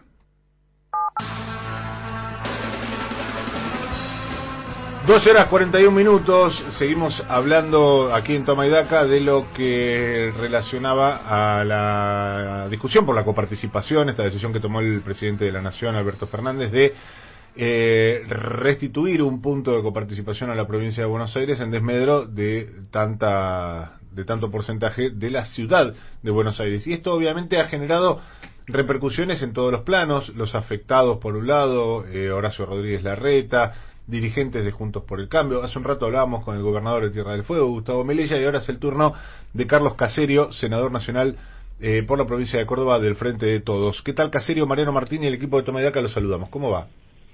Oh, Mariano, buen día, ¿cómo estás? Bien, gracias por atendernos y queriendo conocer su opinión sobre esta decisión del presidente de la Nación. Bueno, Mariano, creo que fue una decisión totalmente acertada y justa además, ¿no es cierto? O sea, todos sabíamos que cuando el expresidente Macri tomó la decisión de hacer un decreto para beneficiar a la ciudad de Buenos Aires, si bien había un compromiso histórico con el tema del traspaso de la Policía Federal, todos teníamos claro de que la plata que se le había enviado, el porcentaje del cual estábamos discutiendo, excedía largamente las necesidades de la Policía Federal. Más, en aquel momento, eh, no me acuerdo bien el año, pero creo que fue en 2018, eh, hubo una queja de los gobernadores peronistas que sentían de que existía un privilegio eh, injusto para la, con la ciudad de Buenos Aires. No nos olvidemos que en el interior del país pagamos nuestra propia policía hace años que siempre la ciudad de uno u otro modo se vio beneficiada, siendo el lugar con mayor recaudación en, en función de que tiene 200 kilómetros cuadrados para cuidar. Nosotros en la provincia de Córdoba tenemos 120.000 o 130.000 kilómetros cuadrados, ni hablar de la provincia de Buenos Aires. Eh, Así que me pareció una decisión sumamente justa que viene en un momento en el cual entre el gobierno que nos dejaron con una crisis económica terminal, la deuda que han contraído, que por supuesto le hemos encaminado, la pandemia, sabemos todo que estamos viviendo una situación bastante complicada. Así que me parece muy justo que se le haya sacado del mismo modo que ellos lo hicieron por medio de un decreto, por lo tanto no creo que no tiene ninguna validez todas las presentaciones y el discurso que tiene Rodríguez Larreta, porque cuando se benefició no le molestó y ahora con el mismo modo se le saca y parece que sí le molesta. Entonces, eh, me parece una decisión justa, adecuada, y todos conocemos además lo injusto que es la coparticipación con la provincia de Buenos Aires, ¿no es ¿cierto? Un lugar donde cuando se, se hizo la primera coparticipación federal era la situación que es hoy, aparte perdió muchas circunstancias, 17 millones de habitantes, con- la mitad montonadas en el conurbano, eh, donde están los habitantes propios de Buenos Aires, los que le enviamos todos desde el interior, donde la gente por la densidad, el volumen y la capacidad del conurbano creen que van a estar mejor y terminan con niveles de pobreza exorbitantes. ¿no? Así me pareció totalmente justo, María. Eh, Caserio, ¿qué tal? Buen día. Gabriela Pepe lo saluda. Hola, Gabriela, ¿cómo estás? Muy bien. Eh, bueno, lo que llamó la atención, este, obviamente, eh, después, eh, al día siguiente, fue en esa solicitada que firmaron eh, 19 gobernadores de apoyo a la decisión del presidente de la Nación, fue la ausencia del gobernador de Córdoba, de su provincia, de Juan Schiaretti. Eh, ¿Usted por qué cree que Córdoba no apoyó, o que el gobernador de Córdoba, porque entiendo que usted sí apoya, este, no, eh, ¿por qué Schiaretti no apoyó la decisión? A ver, Gabriela, para ponernos un poco en panorama, cada vez es más difícil opinar de Córdoba porque el gobernador es una persona que no habla, nadie sabe si existe, ¿viste? No, no, no- dice absolutamente nada, no hay comunicaciones oficiales, eh, no se habla con la prensa, por lo tanto hay que adivinar, siempre adivinar en política es complicado. A ver, eh, yo esta semana estuve en Buenos Aires, lo sabés, estuve con el presidente y ayer tuve una reunión con un cafiero casi al mediodía que la tuvimos que postergar el día anterior por el tema de Olivos, eh, de la policía. Y la verdad que hablamos de muchas cosas y de esto no hablé para nada. Cuando venía, eh, eh, esto de ayer fue viernes, perdón, el jueves, cuando venía el camino, eh, a mitad del camino empecé a recibir los mensajes de periodistas preguntándome, pero yo la verdad que no, no, no estaba al tanto, tampoco estaba al tanto de la solicitada por la cuestión de los gobernadores. Claro. Y bueno, la verdad que yo me- soy el primer sorprendido, ¿no es cierto? ¿Cómo puede ser que la provincia de Córdoba, el gobernador, no firma después de toda la generosidad y compromiso que el presidente ha asumido con los cordobeses, ¿no? Eh, el presidente no solamente le está dando la plata en un plan para pagar las jubilaciones, que acá siempre están totalmente desfasadas, sino que además le ha pagado la deuda de las cajas de jubilaciones que dejó Macri. Mm. El otro día anunció obras importantísimas que también son obras prometidas por Macri, y algunas prácticamente recién iniciadas y otras no concluidas. Eh, encima eh, anunció que lo que quedaba de la obra del saneamiento del capital, la plata le iba a poner eh, el gobierno nacional. Eh, sumado a esto le está mandando todos los meses plata para la pandemia, ¿no es cierto? La verdad que el presidente ha cumplido extraordinariamente sin considerar lo que le mandan los cordobeses, que no pasa por el gobierno provincial. 700 mil cordobeses que reciben la IFE, los 10 mil pesos, eh, el importante aporte de los ATP para que los empresarios no tengan que premiar de caerse, especialmente los no esenciales, con esta situación. Eh, bueno, todo lo que ya sabemos, por lo tanto yo descartaba gobierno de Córdoba debe ser el, el número uno en firmar, ¿no es cierto? Es una provincia muy, pero muy beneficiada eh, por los compromisos que el presidente asumió con los cordobeses, como con otras partes del país. O sea que lo dijo el mismo presidente el otro día cuando anunció las obras. Bueno, le dijo al gobernador, bueno, hablemos más de discriminación, porque no existe.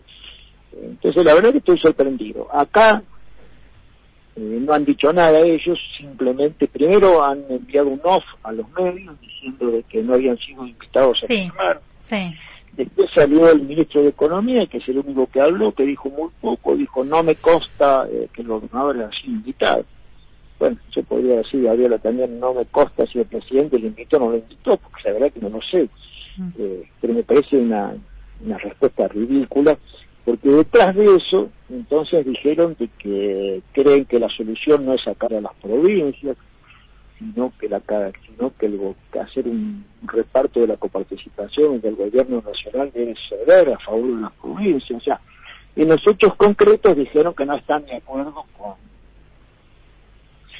con lo que el presidente hizo. Claro, usted lo que decía es que no le están que- sacando nada a, a Córdoba. Nada, absolutamente no están sacando nada a Córdoba, no están sacando nada a ninguna provincia, ¿no es cierto? Eh, eh, esta es la realidad.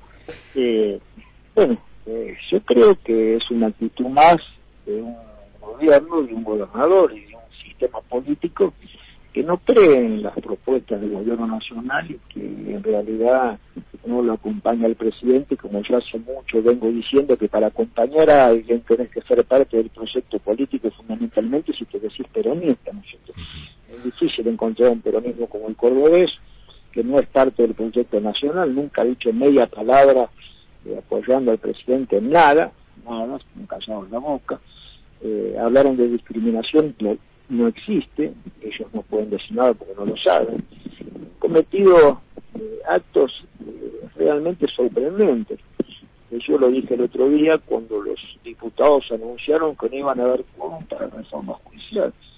A ver, Gabriela, eh, peronismo de Córdoba le dio, dijo que era republicano, que era democrático y por lo tanto, como había ganado el presidente Macri, había que darle quórum unos cuatro años, porque eh, el- lo que marcaba el tiempo de la política era la gobernabilidad. Ahora el presidente, el presidente peronista está en la misma situación que tenía Macri, que gracias al peronismo funcionó los cuatro años el Congreso. Eh, no tiene en diputados mm, eh, quórum propio y ellos anunciaron que no le van a dar quórum. Entonces, ¿cómo puede ser que este gobierno peronista le haya dado por una y no se le dé a un presidente peronista? no Además con la actitud generosa eh, y, de, y de enorme compromiso que tiene el presidente, Córdoba está muy beneficiada. Tenemos muy poco tiempo, eh, estamos en línea con el senador Bueno, eh, nacional Carlos bueno, Caserio, en pero mi en- compañera, senador, eh, nuestra Sí. compañera Patricia Valle quiere hacer una consulta, si es posible, muy cortita la respuesta. Eh, Con Pato. todo gusto, dale, con todo gusto. ¿Qué tal, senador? Eh, sí, quería consultarle por el presupuesto que está por entrar en el Congreso y, y lo que planteaba de cómo se puede llegar a, reactivar la economía, ¿no? ¿Cómo ve en esta, en este, en esta clave también esa pelea, ¿no? Si se puede ser una, un- una pelea difícil la del presupuesto o cree que va a haber más, eh, más quórum? Bueno, a ver, está claro que en el Senado no hay inconveniente, el tema es en diputados, para ser concreto, yo creo que va a ser un presupuesto eh, que le va a caer muy bien a la sociedad, porque es un presupuesto propositivo, destinado no a la especulación, sino a, la inversión, al desarrollo productivo. Eh, por lo tanto, me da la impresión que la oposición va a tener muy pocas herramientas eh, para seguir eh, trabando como lo viene haciendo hasta ahora y además el presupuesto es para todos, los gobernadores radicales también lo necesitan.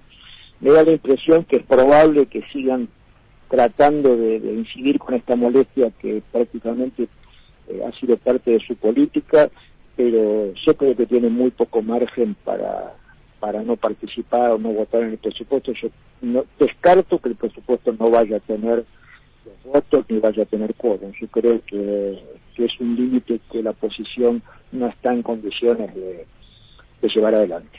Senador, gracias por estos minutos con nosotros en Toma y Daca. Siempre un gusto. Chao, buen día, que anden bien, ¿eh? hasta luego. Hasta luego. Senador Nacional Carlos Caserio, eh, por la provincia de Córdoba, del Frente de Todos. Ahora sí, momento de noticias en las 7.50 en la voz de Ricardo Álvarez.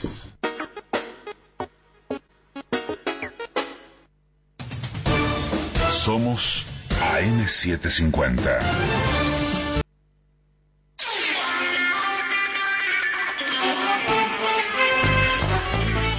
13 estás en Toma y Daca con Mariano Martín.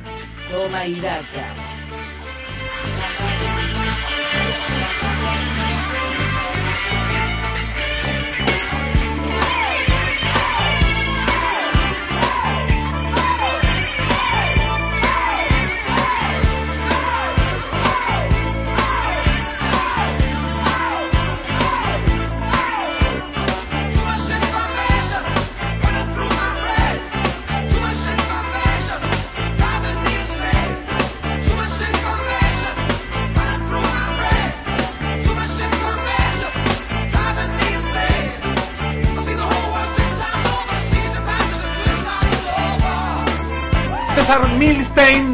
Dice César Milstein?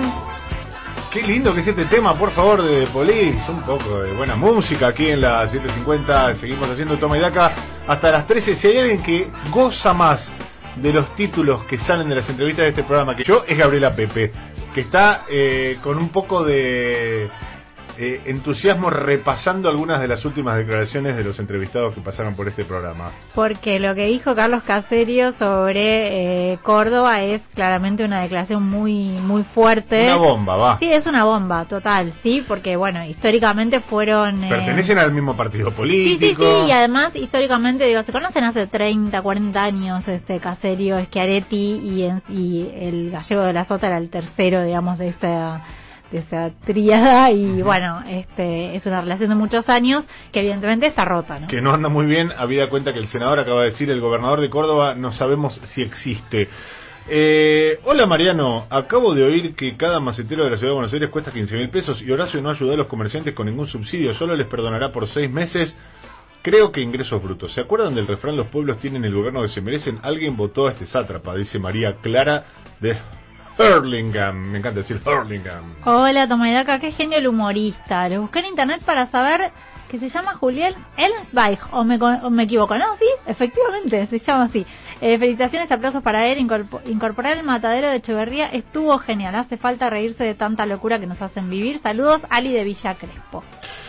A ver, ¿qué más? Tengo un montón de mensajes de acá y me cuesta encontrar. A ver, eh, muy buenos días, queridos amigos de la prestigiosa, de la preciosa Radio M750. Somos de Concepción de Tucumán. No nos podemos comunicar por teléfono. Claro, porque yo les explico. Nosotros recibimos mensajes por eh, texto, aunque me gasten en este programa los eh, mis compañeros diciendo que digo mensaje de texto, porque sí, porque los de audio no los podemos escuchar, eh, porque los llamados telefónicos no los podemos atender, así que lo que puedas comunicarte con nosotros a través de un mensajito corto, lo haces al 1139224098, que nosotros después eso lo leemos. ¿Algo más? Hola, Kike y equipo. Bueno, este nos, eh, nos llega Con desfasaje. Con desfasaje Marta de Lanús, pero bueno, le mandamos un saludo. Beso a. Marta, claro, por supuesto. 12 horas 58. Ya está presta nuestra amiga Lupita, ya está presto nuestro admirado Carlos Ulanowski para comenzar su reunión cumbre. Nosotros nos vamos despidiendo. Están del otro lado Patricia Bali y Julián Ellensweig, acaso eh, intercambiando entre ellos información y quizás no lo sabemos.